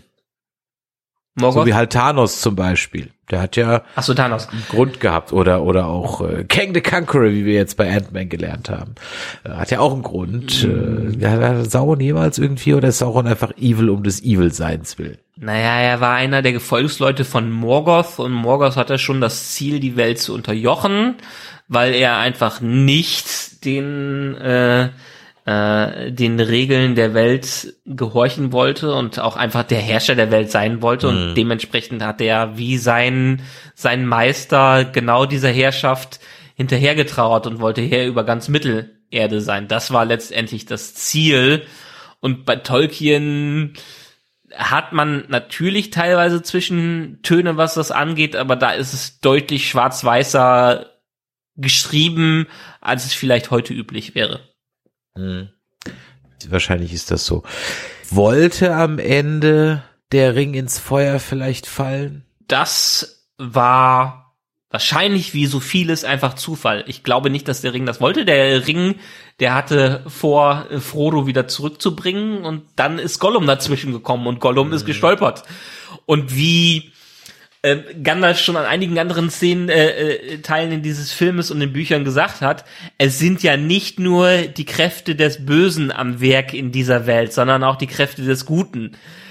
Ob jetzt einfach nur der Zufall geholfen hat oder ob wirklich im Hintergrund da ein paar gute Leute ihre Fäden gezogen haben, ein paar äh, Götter noch nachgeholfen haben, weiß man nicht wirklich. Aber am Ende ist es, wie das Lied von Eru sagt, tritt alles ein, wie der Gott der Welt es damals durchkomponiert hat. Und das ist ein Teil der vorbestimmten Zusammenstellung dieses Liedes. Jetzt können wir uns am Ende noch darüber freuen, dass die Adler dann da verstanden haben, im Gegensatz zu den anderen, was wir vorhin ja gesagt haben, dass es durchaus um ihre Existenz auch geht und sie greifen dann nochmal ein und retten auf verschiedenste Art und Weise den Tag. Ich glaube, zu den Adlern ist alles gesagt worden. Das was braucht man nicht. Das, das brauchen wir wirklich nicht nochmal aufmachen. Aber inzwischen scheint sich so ein bisschen so der der Spin durchzusetzen, dass das jetzt halt doch nicht so das Mega-Plothole ist, weil es wohl in sehr vielen Anhängen Silmarillions so der, die Attitude der Adler so ein bisschen erklärt wird und dann ist das halt, dann sind die halt ein bisschen. Das sind halt sehr, sehr stolze und sehr mächtige Tiere, was Genau, das an, ja. angeht. Und die haben am Ende dann doch eingegr eingegriffen, was das angeht. Ich glaube, das war wieder Gwei hier, Ja. der dann mit äh, Gandalf rüber zum Schicksalsberg geflo geflogen ist. Und ist ja auch gut so. Es wäre schade gewesen, wenn wir äh, Frodo und Sam nicht wieder gesehen hätten. Auch wenn man sich hier wieder im Film Gedanken darüber machen könnte, dass die in der unmittelbaren Nähe der Lavaströme doch schon längst verbrannt wären. Ja, zumindest hätten sie es, glaube ich, wirklich nicht so lange ausgehalten, weil das ist schon, schon, schon ziemlich heiß. Aber okay. Ähm, Ja. Jetzt folgt, nachdem also der Ring dann vernichtet wurde und alles in sich zusammenbricht und das auch ganz fantastisch aussieht, wobei ich mich immer so frage, ist ja nicht nur hier so, es ist ja bei Indiana Jones frage ich mich ja auch bei Indiana Jones 3, äh, gibt bestimmt noch ganz andere Filme, müsste man auch mal eine eigene, kannst wahrscheinlich auch eine eigene Kategorienliste für für aufmachen. Äh, ähm, Bösewicht äh, Lairs oder oder äh, Hauptquartiere, die einfach explodieren, weil die Mission des Helden jetzt vorbei ist. Wo einfach alles in sich zusammenbricht, so aus Prinzip. Und hier bricht ja auch alles in sich zusammen. wird danach eine blühende Landschaft raus. Ich meine, wir sehen dann jetzt noch eine halbe Stunde Abspann der einen der bewegendsten Filmabspänne überhaupt. Ich finde den immer wieder ergreifend. Der macht einfach immer wieder Spaß ja. zu gucken. Der geht immer wieder ans Herz, weil man halt eben auch, gerade wenn man die Extended-Version, ich gucke die jetzt nicht jedes Jahr, aber ich sag mal so alle drei, vier Jahre gucken wir die gerne mal durch. Das wächst einem ja dann schon ans Herz, immer wieder aufs Neue. Ja, man ist ja zwölf Stunden in dieser Geschichte Richtig. drin. Genau. Und das ist, äh, wenn wir uns Serien anschauen, zehn, äh, sind zehn Stunden eine Staffel und zwölf Stunden ist hier, das ist quasi auch eine Staffel, wenn Ja, man es aufteilen richtig. will Ja. in seine, seine Stunden. Man wächst also mit diesen, mit diesen Charakteren in diese Geschichte re- rein und dementsprechend ist es ja auch ein, ein, eine Ehrentour, eine äh, Zugabe, eine Sonder, Vorstellung, die dir gegeben wird, in dem eigentlich nie Schluss ist in diesem Film. Immer wieder, wenn Cut to White ist, Ja. kommt die nächste kommt, Szene kommt noch jemand, genau. hinterher. Ja, das heißt, wir haben also erstmal den erholten Frodo, den wir in, ich weiß gar nicht, ist er in Bruchtal? Ja, ne, die sind wieder zurück in Bruchtal. Nee, die Was sind, sind, das ist in Minas Tirith, ne? Das ist Minas Tirith. Nur Elrond ist da, so rum ist es. ja, ja, der ist ja, der ist ja dann im Buche sei später dazugekommen, aber sehr wichtig, findet ja die Hochzeit statt und so. Richtig, ganz genau. Und dann ist auch äh, Minas Tirith schon wieder äh, recht schön repariert worden. Übrigens, da fällt mir auf, wenn ich mir diese weiße Stadt angucke, das hat mich, jetzt weiß ich auch, was mich an diesem kleinen Modell bei der Sonderausgabe immer so gestört hat, weil es nicht weiß ist. Ist grau, ne? Ich sehe, Ja. ich schaue gerade auch noch mal wieder zurück. Es ist, es ist grau. Das ist wirklich schade, dass es grau ist. Eigentlich müsste man noch mal ein bisschen das ansprühen. ja, genau. Also Frodo ist erwacht, alle sind wieder da. Dann ähm, gibt's die Krönung von König Aragorn, dem 312. Da muss man sich dann auf einmal dran gewöhnen, dass Viggo Mortensen jetzt halt gekämmt, gebürstet, gewaschen ist. Wir haben zwölf Stunden dreckig gesehen. Jetzt hat er auf einmal so eine komische Pudelfrisur und ja, ganz ehrlich, das, das passt irgendwie so überhaupt nicht. Ja, ja. Deshalb, deshalb ist es ganz okay, dass er dann tränenreich sagt, you bow to no one, ihr verneigt euch von niemanden und das äh, verneigen sich dann alle vor denen. Das ist eine Szene, die mir auch 20 Jahre später noch, nachdem man die ganze Trilogie schaut, Tränen in die Augen bringt. Ja, absolut. Pipi ins Wasser. Ja, das, das ist richtig. Jeder kriegt noch mal kurz seine zwei Minuten. Dr. McCoy kann kurz äh, kommen. Faramir und Eowyn glücklich verheiratet. Sehen wir auch noch mal eben schnell. Der Legolas äh, darf noch mal kurz kommen. Ja, und dann äh, enttarnt sich, als hätte er es nicht gewusst, ja, Liv Tyler. Und man denkt die ganze Zeit, jetzt muss noch Mick, muss noch der Vater auch noch irgendwo um die Ecke kommen, aber es ist dann doch nur Elrond. Und dann gibt's also sozusagen zur Krönung auch noch so eine kleine Hochzeit. Ach, und sie hat so viel Pipi Ja. in den Augen. Ich weiß noch, meine einzige Figur, die ich dreimal aus dem Überraschungsei gezogen habe, war, war Arwen. Habe ich dreimal Okay. Überraschungsei gehabt, ja. Da hat sie nämlich auch dieses grüne Kleid an und das Haargesimsel wie hier auch. Und jetzt, wo ich die Szene gerade noch mal gucke, er steckt ja schon ziemlich unvermittelt, also mit einer Vehemenz die Zunge in den Hals. Ähm, ei, ei, ei, sehe ich gerade so, so. Wow. Okay, aber gut. Ja, da kommen die ganzen Emotionen vom Dreh wieder hervor. Kommt, kommt alles hoch, kommt alles hoch. Ja, und sie freuen sich, na, dann kommt eben je besagte Szene, die du gerade gesagt hast, äh, meine Freunde, ihr verneigt euch vor niemandem. Das ist wirklich Genau. herzergreifend. Es herzergreifend. Vor allem, weil es alle machen. So der ganze Hofstaat und alle unter, man hat das Gefühl so, ah, das ist einfach toll. Und dann Ja, ja. sind die ganz ergriffen. Und dann hast du recht, dann geht's wieder auf weiß, ja, und dann sind wir äh, über die Karte zurück im, im Shire. Wie lange hat das Genau. denn eigentlich gedauert, die ganze Aktion? Die sind ungefähr ein Jahr unterwegs gewesen, was das angeht. Äh, ich, irgendwann wird erwähnt, dass der, dass sie auf dem Rückweg an der Wetterspitze vorbeikommen und das genau ein Jahr her ist, dass äh, Frodo verletzt wurde vom von der Mogelklinge und dann seine äh, seine Wunde wieder schmerzt. Was mich an dem Ende so ein bisschen, also so ein bisschen stört, ein ganz kleines bisschen. Wenn sie dann in der, zurück in, in, in, in Hobbingen sind und dann in der Kneipe sitzen und da hat man irgendwie so das Gefühl, als, als hätten, als hätte die, hätten die überhaupt nichts mitgekriegt, die anderen Hobbits davon. Weißt du? Na. Die, die haben jetzt die Welt gerettet, aber die Hobbits haben das überhaupt nicht gecheckt. So, keine Ahnung, wie, was für sich, du, du, du bist, ähm, bist, bist gerade bei Wetten das aufgetreten und gehst am, am Montag in die Schule und keiner hat's gesehen.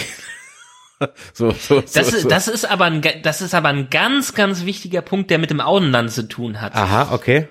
Ähm, ja, im Auenland bekommen sie es auch, trotzdem, dass das Auenland befreit werden muss, bekommen sie vieles nicht mit und glauben auch nicht, können auch nicht vieles glauben, was da pa passiert ist. Die Hobbits werden später zwar mit Ehrfurcht behandelt, aber dann auch nicht mit der Ehrfurcht, die sie vielleicht äh, verdient hätten. Vor allen Dingen Frodo wird so später als so der seltsame, äh, eher als, als würdiger Nachfolger von Bilbo gesehen, der auch immer in Hobbingen im Auenland schon immer als seltsame Figur wahrgenommen wurde. Aber das ist auch das, was die beschützen wollten. Die wollten diese Unschuld vom Auenland beschützen und diese, äh, diese Abgeschiedenheit und äh, dass da einfach ein Stückchen Paradies ist. Das wollten die beschützen und das haben die im Film geschafft.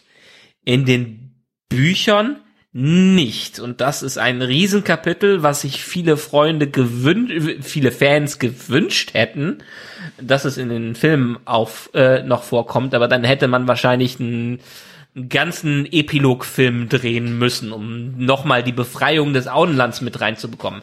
Wie ich am Anfang gesagt habe, das Auenland sieht, als sie zurückkehren, ähnlich aus wie in der Szene in Galadriels Spiegel.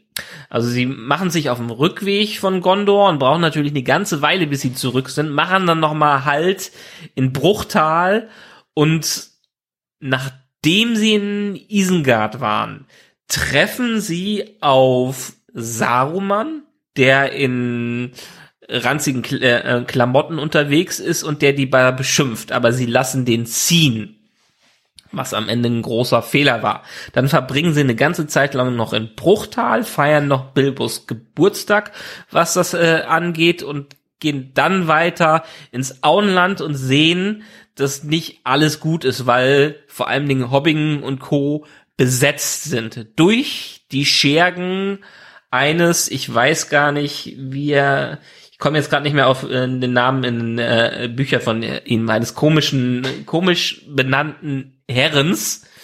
Und das, dieses Kapitel im Buch zeigt nochmal, wie die Hobbits gewachsen sind. Denn vorher haben sie schon alle verabschiedet. Selbst Gandalf ist abge äh, abgehauen und hat sie sich selbst überlassen, äh, was das angeht. Aber sie sind jetzt in der Lage, das Auenland äh, zu, ja, ähm, in, in, die, die, die Leute im Auenland aufzuwecken und eine Armee zusammenzustellen, die dann die Schergen von Saruman vertreiben und quasi ihr eigenes Land zu, zu befreien, was leider schon sehr stark gelitten hat äh, durch die Übernahme von Saruman, der bewusst aus Rache an den Hobbits viel im Auenland zerstört hat. Am Ende treffen sie auf ihn, sehen, dass er das ganze Böse angerichtet hat.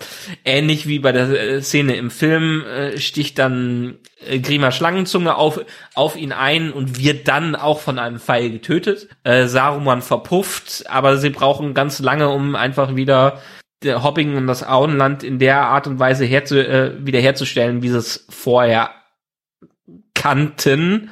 Und dementsprechend sind die Narben des Krieges auch im Auenland angekommen, was das angeht. Aber wie gesagt, ein wichtiges Kapitel im Buch, weil das einfach nochmal zeigt, wie sehr die Hobbits selber auch gewachsen sind und dass sie ihre eigene Probleme mittlerweile lösen können. Mhm. Ja, und dann sind die Tränen gerade getrocknet im Film. und man, man hat so ein bisschen äh, Mitleid mit den unbesungenen Helden in Hobbingen. Ja, und dann haben wir wieder einen kleinen Zeitsprung. Keine Ahnung, vielleicht ein Jahr, glaube ich, oder sowas. Und Mm, ich glaube, es vergeht noch so, ein bisschen. noch ein bisschen was. Auf jeden Fall, der Ja, Frodo schreibt seine Memoiren auf, beziehungsweise vervollständigt Ja. die von Bilbo. Und besagt der Bilbo, der darf jetzt dann auch äh, heim ins Himmelreich, zusammen mit Gandalf, den Elben. Ja. ja. Und dann kommt der, der herzzerreißendste Moment für Frodo auch. Das ist für mich so der, äh, es gibt so ein paar Szenen, die, die, die, die triggern immer wieder. Spocks Tod, also der vom, von Leonard Nimoy in Star, in Star Trek 2, das ist so eine Nummer. Ah, das ist, äh, das ist einfach, ach, das, das ist Sean Austin. Da sieht man, ich gucke ihn gerade an. Er kann es nicht glauben. Die Tränen kullern. Elijah Wood, jetzt passt sein Gesichtsausdruck. Er gibt ihm das Buch. Ach, es ist einfach, ist einfach, ist einfach herzergreifend. Weil es auch so, so aus Ja. nichts kam, ne? Und dann darf der damit, ach, wie schön. Ja, äh, es kommt für Frodo nicht aus dem Nichts. Er hat schon lange auch vorbereitet, dass Bilbo und er mit in den Westen ziehen dürfen. Es wird halt nur ganz besonderen Personen die Ehre übertragen, mit nach Valinor rüberreisen zu können. Denn wer uns bei Rings of Power und den letzten Podcast mitgeschaut, äh, mitgehört hat, weiß, dass dieses Land nicht einfach so zu erreichen ist, sondern man muss schon die Erlaubnis haben und muss über Himmelsgestade da mit den Elben rüberreisen. Äh, Es ist auch so, dass jeglicher Sterblicher, der nach Valinor kommt, auch da nicht mehr allzu lange lebt. Ganz einfach. Weil die sind im Himmel im Segensreich und da verbrennt man lichterloh an dem, äh, äh, an dem großen Leben, was da geführt wird. Also man, man hat, äh, weil, weil es ein, ein bedeutenderes und ein äh, erstrahlenderes Leben ist, hat man da auch weniger Lebenszeit. Also alle Sterblichen, die da hinkommen, die leben nicht so lange. Ähm, was aber auch okay ist, weil Frodo wahrscheinlich dann eh ins Himmelsreich einkehrt, was das andere geht, was dann für diese Art von Lebewesen dafür ist. Und auch Sam, also dieser Film und das Buch endet ja mehr oder weniger äh, damit, dass Sam zurück zu seiner Familie geht und dann die Tür von Beutelsend schließt, wo übrigens eins der Kinder, die man im Film sieht, auch Sean Astons Kind ist, die größere. In der Historie von Tolkien darf Sam auch paar Jahre, äh, paar Jahrzehnte später äh, von den Grauen Anfurten in den Westen reisen. Das wollte ich nämlich gerade noch fragen. Also zum einen, okay, was was habe ich davon, nach Valinor zu kommen? Das wäre jetzt wirklich so eine Frage, was habe ich davon? Also ich werde halt ein Geistwesen sozusagen. Nicht, ja, nicht ganz. Also Oder ich habe halt Es nochmal, schwer ich, zu ich, ich finde Erleuchtung und, äh, und der, die, der Preis der Erleuchtung ist aber dann, dass es halt dann auch endlich ist. Ja, es, es ist, es, eh- es ist Eden. Und das, es, okay, es ist ein ja. Mhm. Eden für die Elben. Und äh, das ist halt, dass du nochmal von alle Wunden von dir geheilt werden können, äh, qua, quasi. Aber dementsprechend, wie ich gerade gesagt habe, ist dir auch nicht unbedingt ein langes Leben im Paradies vergönnt als, sterbli als sterblicher Person. Okay, tja, und dann haben wir es eigentlich schon geschafft. Und was mich jetzt mal interessieren würde, hat denn der Tolkien noch was geschrieben, wie es danach weiterging? Mhm. Er hat äh, Gibt's noch so Andeutungen Sam und das verwunschene Kind oder sowas, ja? Ja, also es gibt die Anhänge im Buch zu Herr der Ringe, wo er so ein bisschen auch darauf eingegangen ist, wie äh, Aragorn geherrscht hat, wann er gestorben ist, wann Arwen gestorben ist und so weiter. Also es gibt, ich glaube, die nächsten Jahrzehnte, ein, zwei Jahrhunderte sind auf jeden Fall in Stichpunkten beschrieben. Die Hobbits haben halt, äh, nehmen halt hohe Stellung bei sich ein. Genau, äh, Pippin, der wird zum Teil des Auenlandes, also quasi zum Premierminister des Auenlandes, was das all, an, angeht. Eomer heiratet auch irgendwen, ich weiß gerade gar nicht mehr. Faramir natürlich, äh, Eowyn, die sind zusammen. Man hat so ein bisschen die Todesdaten noch von einzelnen Leuten dabei. Ansonsten ist, sind, werden, glaube ich, noch ein paar Kriege beschrieben, die dann Aragorn gewinnt. Aber letztendlich ist die, die Herrschaft von Aragorn dem Zweiten Elisar eigentlich ein ziemlich ein gutes, äh, gute Jahre der Regentschaft. 122 Jahre sind es insgesamt. Und ein paar Jahre später stirbt dann auch Arwen. Und dann gibt es an, und das ist das Interessante, also es endet nicht damit. Tolkien hat angefangen, Ereignisse sogar im vierten Zeitalter zu beschreiben. Es ist so ein, das ist so eine, so eine Geschichte, die heißt The New Shadow. Davon hat er die Anfänge geschrieben. aber das ist ganz böse, dann hat er das nicht mehr weitergeschrieben, weil er es nicht zu Ende schreiben konnte. Also theoretisch wäre ein Sequel zum Herr der Ringe in der, in, in der Mache gewesen. Und wir wissen auch so ein paar Sachen äh, äh, darüber, was da passiert, dass äh, irgendwie aus dem Osten äh, wieder Gefolgsleute von Morgos hinkommen und man nicht weiß, was da jetzt äh, äh, was da jetzt dran ist, ob wirklich Morgos oder Sauron wiedergekehrt sind und ähnliches.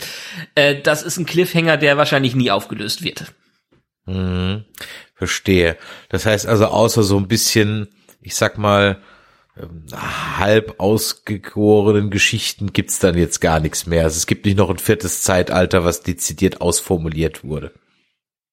Genau, also Tolkien, der hat ganz, ganz, ganz viel aufgeschrieben und ganz, ganz viele Notizen gemacht und es gibt auch durchaus umfangreiche Schriften darüber, die aber auch nie komplett kennen sind. Also das hat der Christopher Tolkien, äh, der Sohn ja versucht, alles so ein bisschen im Silmarillion und anderen Schriften zusammenzufassen, war aber auch nie ganz erfolgreich darin, wirklich alle Schriften von seinem Vater in einen ordentlichen Zusammenhang zu bringen, weil der sich auch immer wieder gerne korrigiert hat und neue Versionen von Geschichten geschrieben hat und ähnliches. Also es gibt viel zu lesen und viel alternative Varianten davon. Es gibt ein Multiversum mehr oder weniger, wenn man es dann am Ende so bezeichnen äh, will, aber es ist nichts, was dann wirklich äh, umfassende Geschichten äh, beinhaltet. Um nochmal einen kleinen Ausblick zu wagen, es sind ja jetzt neue Serien oder Filme basierend und mit Peter Jacksons Involvement angekündigt worden. Wann sollen hm. die denn spielen? Die werden jetzt aber nicht danach spielen, es wird auch wieder nur ein Prequel werden oder oder werden die was völlig anderes machen, dass die einfach nur in Mittelerde spielen und dann was ganz anderes machen? Nee, die Gruppe, die das, die das gekauft hat oder die sich die Rechte dafür eingeholt hat, äh, Filme und Serien zu produzieren, hat viele Rechte am dritten Zeitalter und was darüber hinausgeht was wir von Amazon kennen, die haben die Rechte am zweiten Zeitalter und an den Anhängen vom Herr der Ringe.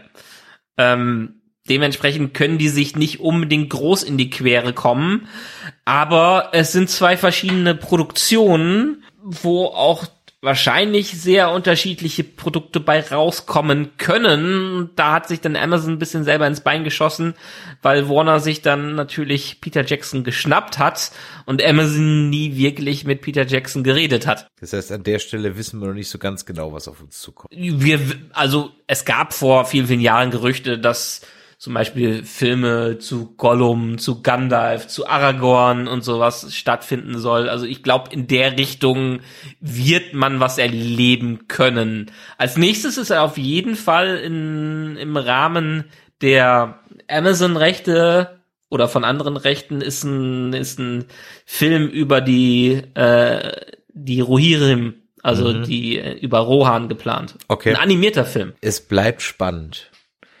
Auf ja. jeden Fall haben wir jetzt insgesamt auch über zwölf Stunden Podcast zur Herr der Ringe gemacht. Und ich habe Rings of Power noch nicht mal mitgezählt. Ja. Hast du noch Wissen, was raus muss? Ja, müssen wir noch eine Folge als als Silmarillion Appendix sozusagen dranhängen oder oder oder hast du jetzt eigentlich alles so so ausgekotzt, was du so so so grundsätzlich weißt? Wie viel, wie viel Wissen ist noch im, im Michael drin? Äh, theoretisch ist da noch ganz, ganz, ganz viel Wissen, aber teilweise auch Halbwissen, weil ich muss das immer wieder erfrischen. Das ist halt eine ganz, äh, eine ganze Bibliothek, die man da durchforsten muss, ein ganzes Kompendium, äh, was man im Kopf haben muss und das ist wirklich nicht leicht. Deshalb in Vorbereitung zu diesem dritten Film wäre noch so viel da gewesen, was man im Hintergrundmaterialien sammeln könnte. Ich habe mich jetzt vor allem Dingen auf wieder auf das Thema Bü Vergleich zu Bücher konzentriert und ein paar einzelne Fakten reingestreut. Es gibt ja, wie man von den Extended äh, Editions weiß, so viel auch Production Notes und Making ofs und ähnliches. Da könnte man auch eine ganze Reihe drü drüber machen, aber dann wären wir, glaube ich, in zwei Wochen noch nicht fertig, wenn wir darüber reden würden. Und ich habe das auch alles nicht im Kopf. Ich muss mir das alles teilweise auch wieder anlesen und anhören und angucken und dann wird es, werden wieder ein paar Regionen in meinem Gehirn aktiviert, wo es schon mal abgespeichert war. Ist wie Radfahren. Irgendwann kommt man wieder rein. Gut, wir wollen aber an der Stelle jetzt nichts versprechen, was wir sowieso nicht einhalten. Vielleicht werden wir das ein oder andere, beziehungsweise ganz sicher werden wir das ein oder andere Wissens-Titbit von dir noch wissen, äh, noch erfahren, wenn es dann in die zweite Staffel von Rings of Power geht. Also von daher mache ich mir da ehrlich gesagt gar keine Sorgen, dass das Wissen nicht noch raus muss oder raus kann an der Stelle. Du, und wenn es wirklich so kommt und wir etliche Filme und Serien in dieser Welt bekommen, dann haben wir noch genug Material, worüber wir sprechen können. So sieht's aus. Ich glaube, das war so ziemlich mit der längste Podcast, den wir so gemacht haben. Wir haben die drei Stunden nicht ganz geknackt. Wenn ich es jetzt noch etwas kürze im Schnitt, werden es ungefähr vielleicht so zweieinhalb Stunden sein. Ich hoffe, das hat euch ja. Spaß gemacht und ihr hoffe, ihr wart auch jetzt nicht allzu sauer, dass es jetzt dann doch fast ein Jahr gedauert hat, bis die letzte Folge rausgekommen ist. Ganz ehrlich, bei Cold Mirror und ihrem 5 Minuten Harry Podcast, da verzeiht ihr das auch alles. Also von daher könnt ihr es uns auch verzeihen. So. Und in diesem Sinne. Dafür ihr, Überlänge hier, ne? So also sieht's aus, daher. dafür Überlänge. In diesem Sinne, wenn euch das heute hier gefallen hat, dann lasst doch mal ein Däumelein nach oben da. Schreibt uns euer Feedback an info at nerdizismus.de. Kommt auf unseren Discord, nerdizismus.de slash Discord oder schreibt uns eine WhatsApp oder eine Sprachnachricht. Wir haben übrigens auch jetzt eine WhatsApp-Community, wofür auch immer das gut ist. Man konnte es einrichten. Ich habe draufgeklickt. Wir haben jetzt eine WhatsApp-Community. Kommt halt da auch rein, wenn ihr möchtet. Sie steht euch offen. Ich lasse euch rein. Wir gucken, was wir da einfach anstellen werden. Das macht ihr am besten unter der 01 525 964 7709 9. Folgt uns auf Twitter, Facebook und Instagram. Ja, und auf YouTube und auf Twitch sind wir auch ab und zu mal wieder. Ich kündige jetzt den Livestream für Picard nicht an, weil bis ich die Folge hier geschnitten habe, ist der sowieso schon gelaufen. Also wenn ihr das hört und denkt so, hey geil, das dauert dann auch noch mal wieder zwei genau. Monate. Genau. Wenn ihr, wenn ihr also das hier Das hört, ist dann nicht meine Schuld. Ne? nee, also das hier hört und sagt, hey, Livestream für Picard, der war wahrscheinlich schon. Hättet ihr mitgekriegt, wenn ihr auf Insta oder Twitter oder Facebook uns gefolgt wärt. Deswegen ist es immer sehr wichtig. Also, lasst doch mal ein Däumelein nach oben da, bewertet uns und vor allem empfehlt uns uns weiter. Jetzt ist ja diese Herr der Ringe Reihe wunderbar abgeschlossen. Jetzt habt ihr was, was ihr euren Freunden, Bekannten, Tanten, Verwandten, Nichten, Neffen, Oma, Opas Arbeitskollegen empfehlen können, sagen, hier hör dir mal die sechs Folgen Herr der Ringe und Hobbit an, das ist einfach super, hat mir Spaß gemacht, uns hat Spaß gemacht, also ich, mir hat Spaß gemacht, Michael, ich denke, dir hat's auch Spaß gemacht, du konntest endlich mal bei irgendwas glänzen, das ist wunderbar, nächste Woche bin ich mit Star Trek wieder dran, dann kann ich auch mal was machen, das ist wieder mein Metier, das war natürlich ein Spaß, in diesem Sinne, machtet jo, dir vielen Dank für deinen Support, deine Unterstützung, hast ganz fantastisch mich aufgeschlaut, was das angeht, ich werde die Herr der Ringe Sachen in Zukunft mit anderen Augen sehen, vielen Dank Dank dafür. Und euch vielen Dank für eure Zeit. Es war eine Menge, die wir betracht haben. Ihr müsst nicht weinen, ihr müsst nur den Feed auf Nerdizismus umstellen. Dann entgeht euch keine weiteren Folgen mehr. In diesem Sinne, macht es gut. Bis dann. Tschüss. Ciao.